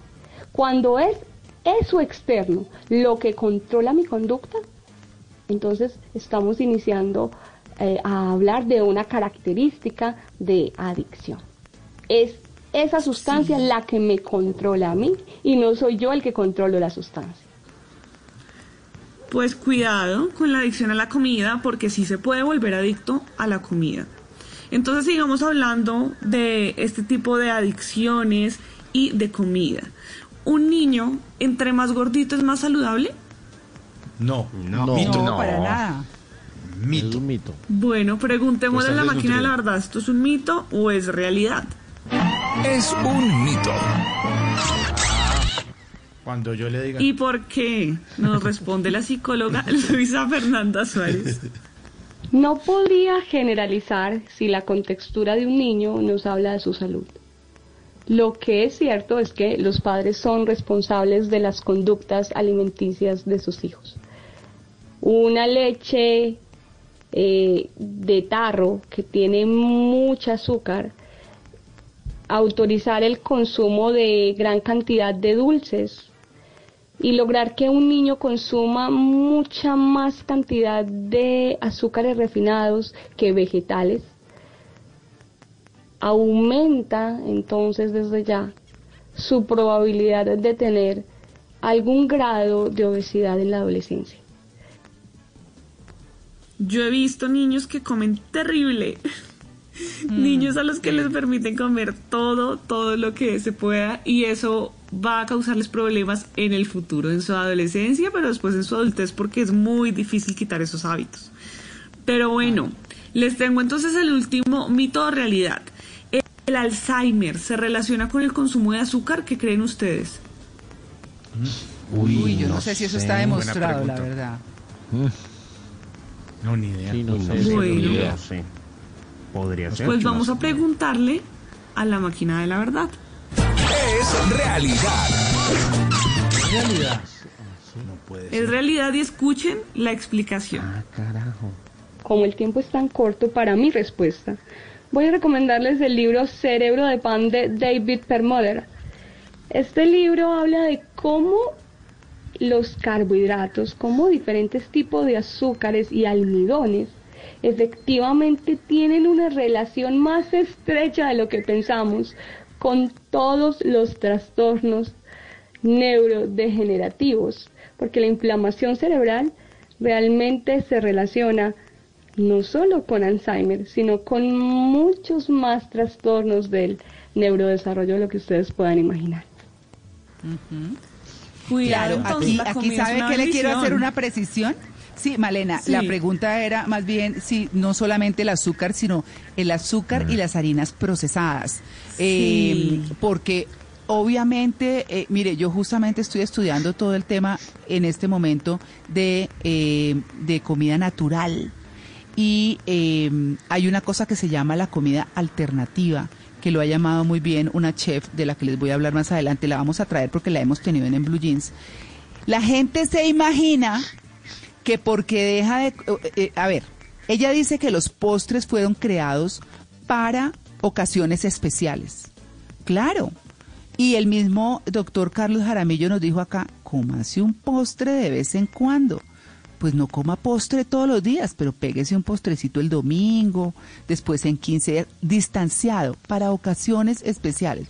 Pues la gente coge y se come frenética absolutamente toda, pero ¿saben en lo que estoy estudiando qué fue lo que más me aterró? Que ustedes llegan a cualquier parte y dicen, ay, es que me estoy cuidando, no como postres, sino postres saludables. Señores, si ustedes tienen problemas de azúcar, no coman azúcar. Si ustedes tienen problemas de gluten, no coman harina procesada de trigo. Pero no crean que porque están comiendo harina de garbanzo, harina de arroz, harina de lentejas o de lo que quieran, no se van a engordar. Porque el postre saludable o alternativo o natural, como lo quieran llamar, o no, engorda de todas maneras. Así que si ustedes no se quieren engordar bajo ninguna circunstancia, lo primero que tienen que hacer es dejar de comer postres entonces. Y yo creo que el tema es de cantidad. Ese es un tema que es súper importante. Vamos a invitar a Elizabeth, que tiene una Sí. página que se llama La Alegría de Comer. Esa mujer es espectacular. Y ella, ella es una persona muy seria que ha estudiado por años este tema. Y yo decía, oiga, yo veo estos postres, estas recetas de postres saludables, entre comillas. Y, y- y entonces le, le- le ofrecen a usted, le enseño a hacer postres sin azúcar y sin no sé qué. Los edulcorantes le acaban la flora intestinal. O sea, hacer, hacer comida alternativa es serio. No es quitarle solo el azúcar y hágale. No, señores. O sea, por eso me puse a estudiar el tema. Esa es parte de las cosas que yo les voy a ofrecer para que a enseñarles a hacer recetas de cosas que no les hacen daño, pero si son postres, engordan, tienen muchas calorías. Todos, todos. Pero bueno, ese no es el tema hoy. Malena, buenísimo el tema. Sí, y es que aparte saber qué comer es muy importante porque como dice también el doctor Jaramillo, es la gasolina que usted mete a su cuerpo, imagínese, si usted le está metiendo gasolina rendida, pues que no sirve para nada, su cuerpo va a funcionar muy mal y va a tener problemas. Pero bueno, hasta aquí la máquina de la verdad.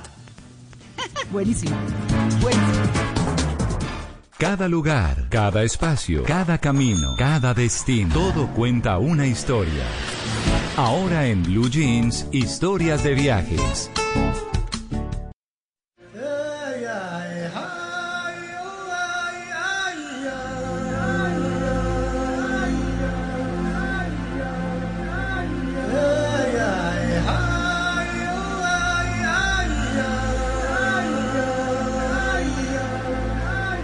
A las 9 y 43, el adicto a bagres, sardinas, pechugas Y a la cucha, y demás. merced. Y a la, cucha, cucha. también. Sí, no me la saqué ahí, sí, señor. Don Juan Carlos Solarte. Bueno, ¿para dónde agarra hoy con toda esa cantidad? Sí, señora, con toda esa cantidad de, de, de comidas deliciosas de la gastronomía Sí. típica colombiana, además, sí, señora. Los quiero invitar a un lugar que recorrí la semana pasada y que me pareció fascinante. Vean, me fui, me cogí mi carrito, salí de Bogotá y me fui con rumbo a la vía a Medellín. Llegué hasta Puerto Triunfo, eh, de- llegué a, a Puerto Triunfo después de cuatro horas exactamente, y allí tomé a mano izquierda hacia un corregimiento que se llama La Danta. La Danta eh, realmente es un corregimiento de Sonsón en Antioquia, pero eh, este corregimiento está más cerca de Puerto Triunfo que de Sonsón.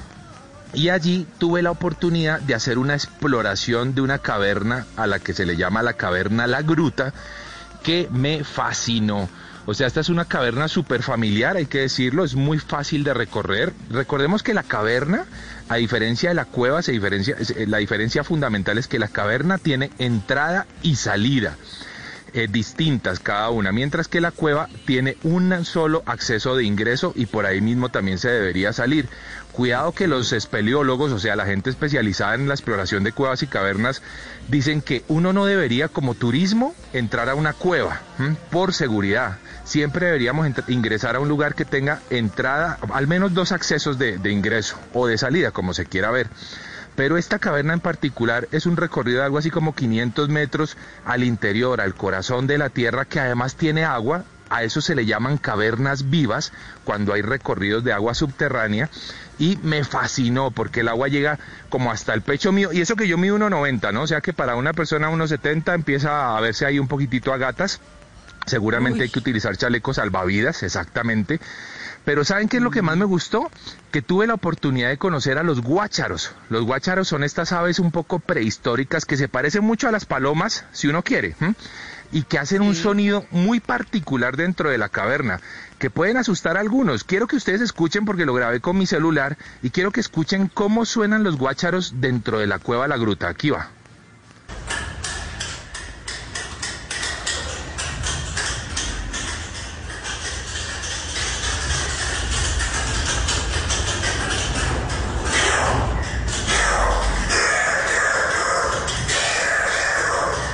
Pues este sonido, este sonido que estamos Muy bonito. escuchando, ese es el sí, no, yo estoy seguro que no. muy bonito.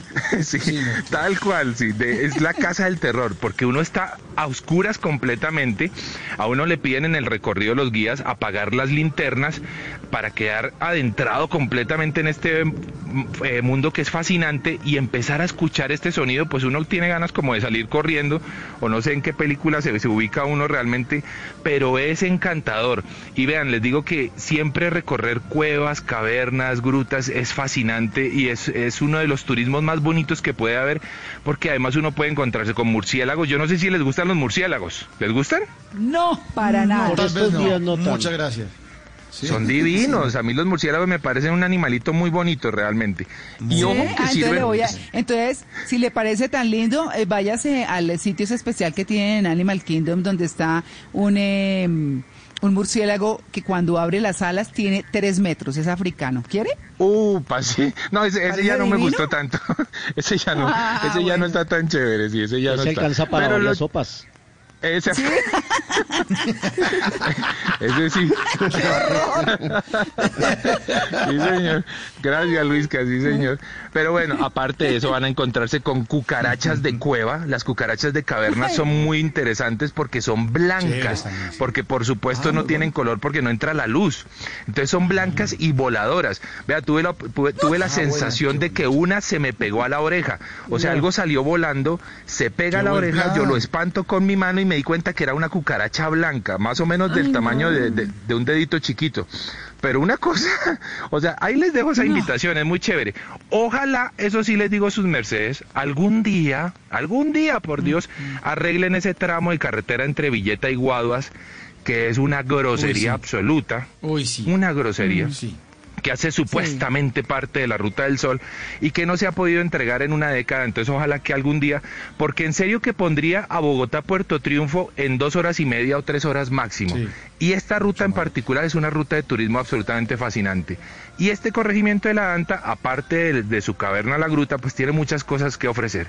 Así que bueno, para los que quieran ver las fotos que tomé en la gruta, que son maravillosas, las pueden encontrar ahí en mi Instagram, arroba de viaje con Juanca. Ahí monté fotos de, de la gruta y por supuesto de los guacharos. ¿Los quieren ver? Bueno, ahí están. Hoy en Historias de Viaje, la caverna La Gruta en la Danta.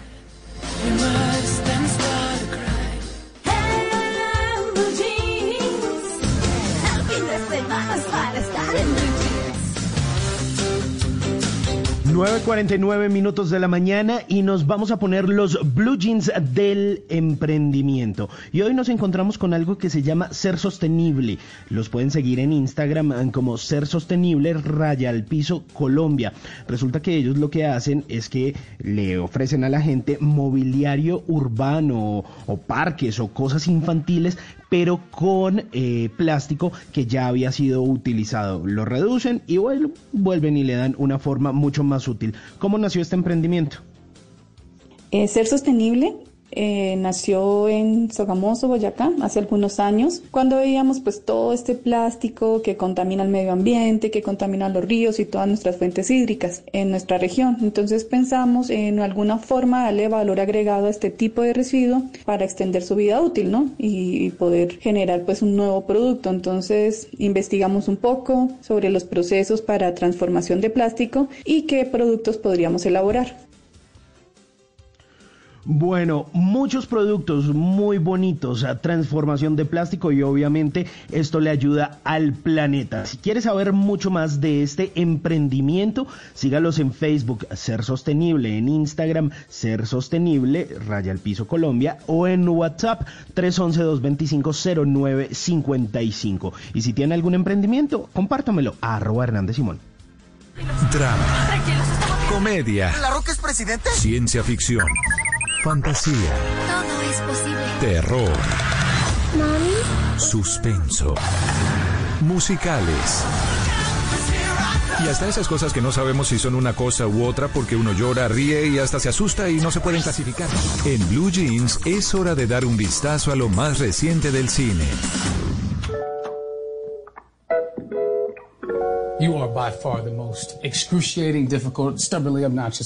9.51 vamos a hablar de dos películas que aparecen en plataforma esta semana y tenemos invitados especiales y exclusivos aquí en, en Blue Jeans. La primera es una película que se llama Malcolm y Mary. Es una película en la que una pareja llega después de una premiere, él es director de cine, ella había sido modelo y salió de una rehabilitación y se desarrolla la película durante toda una noche en la que empiezan a hablar pero empiezan a salir a flote secretos, inseguridades, falencias de la relación, una discusión de pareja que dura toda la noche. La película está protagonizada por John David Washington y Zendaya, quien vemos aquí ya en un papel mucho más madura. La verdad es que la película es muy interesante por la cantidad de diálogos que tiene, porque expone la realidad de muchas parejas que a veces pareciera que tienen una vida perfecta, pero cuando empiezan a discutir, empiezan a salir a flote toda esa cantidad de inseguridades. Pues bueno, hablamos con Jo- John David Washington, él es el hijo de Denzel Washington, ya lo habíamos visto en el infiltrado del Ku Klux Klan y fue el protagonista también de Tenet. Y bueno, le preguntamos sobre en esta película tan particular donde hay tanto diálogo, ¿se dieron espacio para la improvisación? Esto nos respondió. Oh, I was improvising quite a bit. Uh, there's a couple words in there I don't know if you caught that he most definitely didn't write that I added. Um, I'll let you guess sí, what they yo, yo but, improvisé uh, bastante, hay un that's par de palabras ahí que no sé si te diste cuenta que definitivamente no fueron escritas y dice que le encantó, que se sentía una colaboración real. Muchas de las experiencias pasadas terminaron en esta película y el director le permitió hacer eso. A veces no hay escritores que son muy celosos y se cierran a sus ideas, pero aquí colaboraron bastante y se dieron paso hacia la improvisación. Esta película, Malcolm y Mary, la encuentran ya en la plataforma de Netflix. Una película muy interesante, está en blanco y negro en un apartamento espectacular en Los Ángeles y la hicieron durante esta época de pandemia. Y ahora yo les quiero hablar de la película ma- eh, Palmer, que es la película protagonizada Buenísima. por... ¿Le gustó, Simón? es maravillosa, es conmovedora, eh, uf, lo remueve a uno, lo hace cuestionar dos personajes tan distintos, pero que se compaginan también, maravillosa. Esa es muy chévere. La mejor Justin película de Justin Timberlake. Es un papelazo el que se hace este hombre, el que hablamos la semana pasada y que estuvo cumpliendo 40 años la semana pasada. Él es un jugador de fútbol americano que comete un error en su vida, está en prisión 12 años, regresa a su pueblo y por accidentes del destino termina asumiendo casi que una paternidad de un niño que tiene unas dificultades de identidad de género. Le preguntamos a su director, usted habló con él, mi querido Simón Hernández, le habló sobre eh, qué fue lo que le atrajo y por qué esta película de esta relación adulto y niño lo hace diferente. Esto fue lo que respondió. Right. I, I think the thing that attracted me to this film and the thing that's different about this film is is the the the two characters are so different and you have this boy Fisher uh, Stevens, que es el director, nos dice, sí, lo que le atrajo de esta película y lo diferente es que los personajes son tan distintos, que tienes a este chico con esta increíble sabiduría, que es medio in- inadaptado en su propio pueblo, y está Palmer, que fue el chico de oro, estrella de fútbol americano, y después cae en desgracia. Y es una situación difícil porque estas dos personas se encuentran como una familia improbable, pero se dan cuenta que se pueden dar esperanza mutuamente. Palmer es una película que llega a la plataforma de Apple TV Plus. Véansela si pueden y tienen acceso a esta plataforma porque está increíble. Las entrevistas completas las vamos a tener esta semana en la plataforma de Noticias Caracol Ahora. La entrevista con Joe David Washington y la entrevista que hizo Simón Hernández con Fisher Stevens, el eh, director de la película Palmer.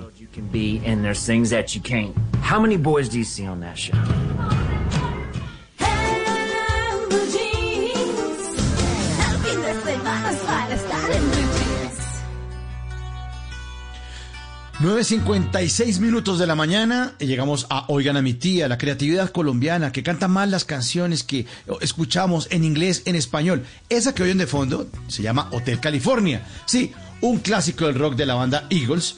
eh, una canción a la que le he metido todo tipo de leyendas, que es una invitación al infierno, que solo promueve la gente, que la gente consuma drogas, que le falta, me hecho falta decir que si uno la oye al revés, eh, que se, se puede vacunar contra el COVID, no le pasa nada, yo no tengo ni idea. Sí, que tiene mensaje subliminal. Sí.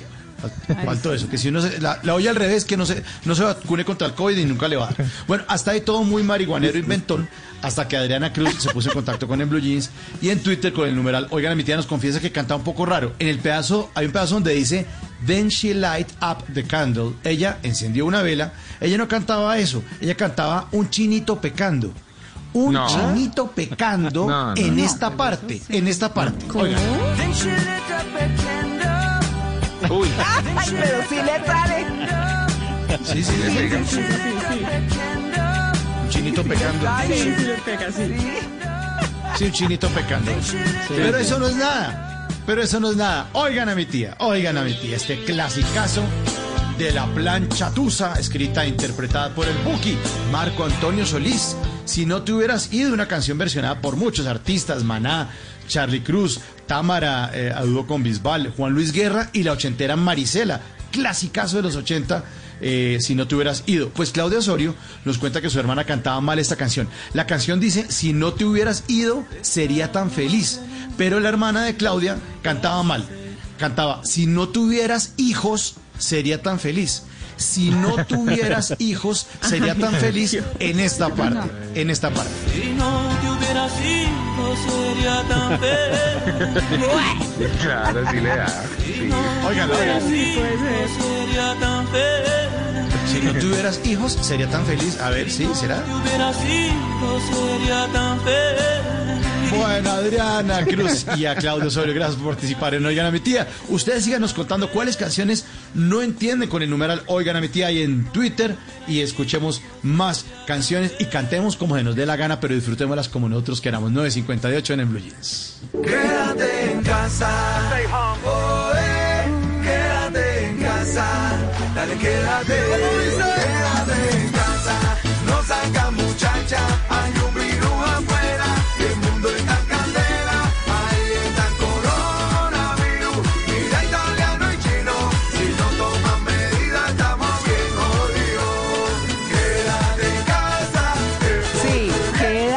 Casa. Ayer tuve que ir a Bogotá y por lo menos en Bogotá había como mucho tráfico por fuera.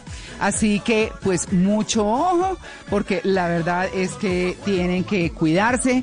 Eh, salgan lo menos posible. Me sentí un poco rara, llevaba como 15 días sin salir y la verdad es que vi como mucha gente, como un poco relajados. Así que ya saben, Sí, tenemos que seguirnos sí. cuidando. ¿No es cierto? Bueno, y hay Super hace Bowl, Luis poco- Carlos. Sí, sí, hoy es el Super Bowl. Hoy se enfrentan los bucaneros de Tampa Bay, que por primera vez en Por la historia de un equipo es local contra los Chiefs, que son los actuales campeones. Y el show central es eh, eh, The Weeknd. Vamos a ver cómo le va, porque eh, le dejaron punto alto el año pasado Jennifer López y Shakira. Muy alto. Claro. Bueno, mis queridos, también les quiero decir, esta semana es el Día del Periodista, les mando un abrazo enorme, que pasen un maravilloso sí, día. sí, el 9, el 9 es el día de nuestra profesión bellísima, eh, sufridísima, pero también con grandes representantes, porque, ¿por qué no? Pues todo no puede ser malo. Eh, hay quienes la ejercen muy bien, hay quienes no tanto, pero bueno, es como todo. Siempre hay buenos y grandes profesionales que son la mayoría. Y un saludo especial a todos, todos mis colegas del Círculo de Periodistas de Bogotá. Va a celebrar el Día de Periodista justamente. Eh, vengan, les digo, es el 9, por supuesto, a las 6 y 30 de la tarde. Tiene una programación virtual eh, cómo vacunar la economía, tertulia al resurgir de las salas de redacción, en fin, muchas cosas. Así que ahí tienen actividades y demás. ¿Y qué nos llevamos puesto? Son las 10 en punto.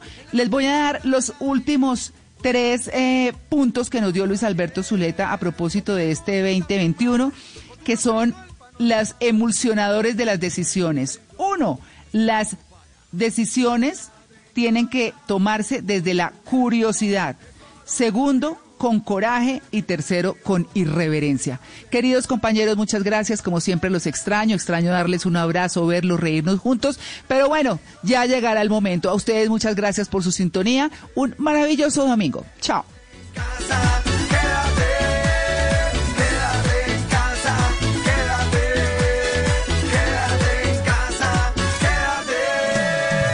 Quédate en casa, tranquilito ahí,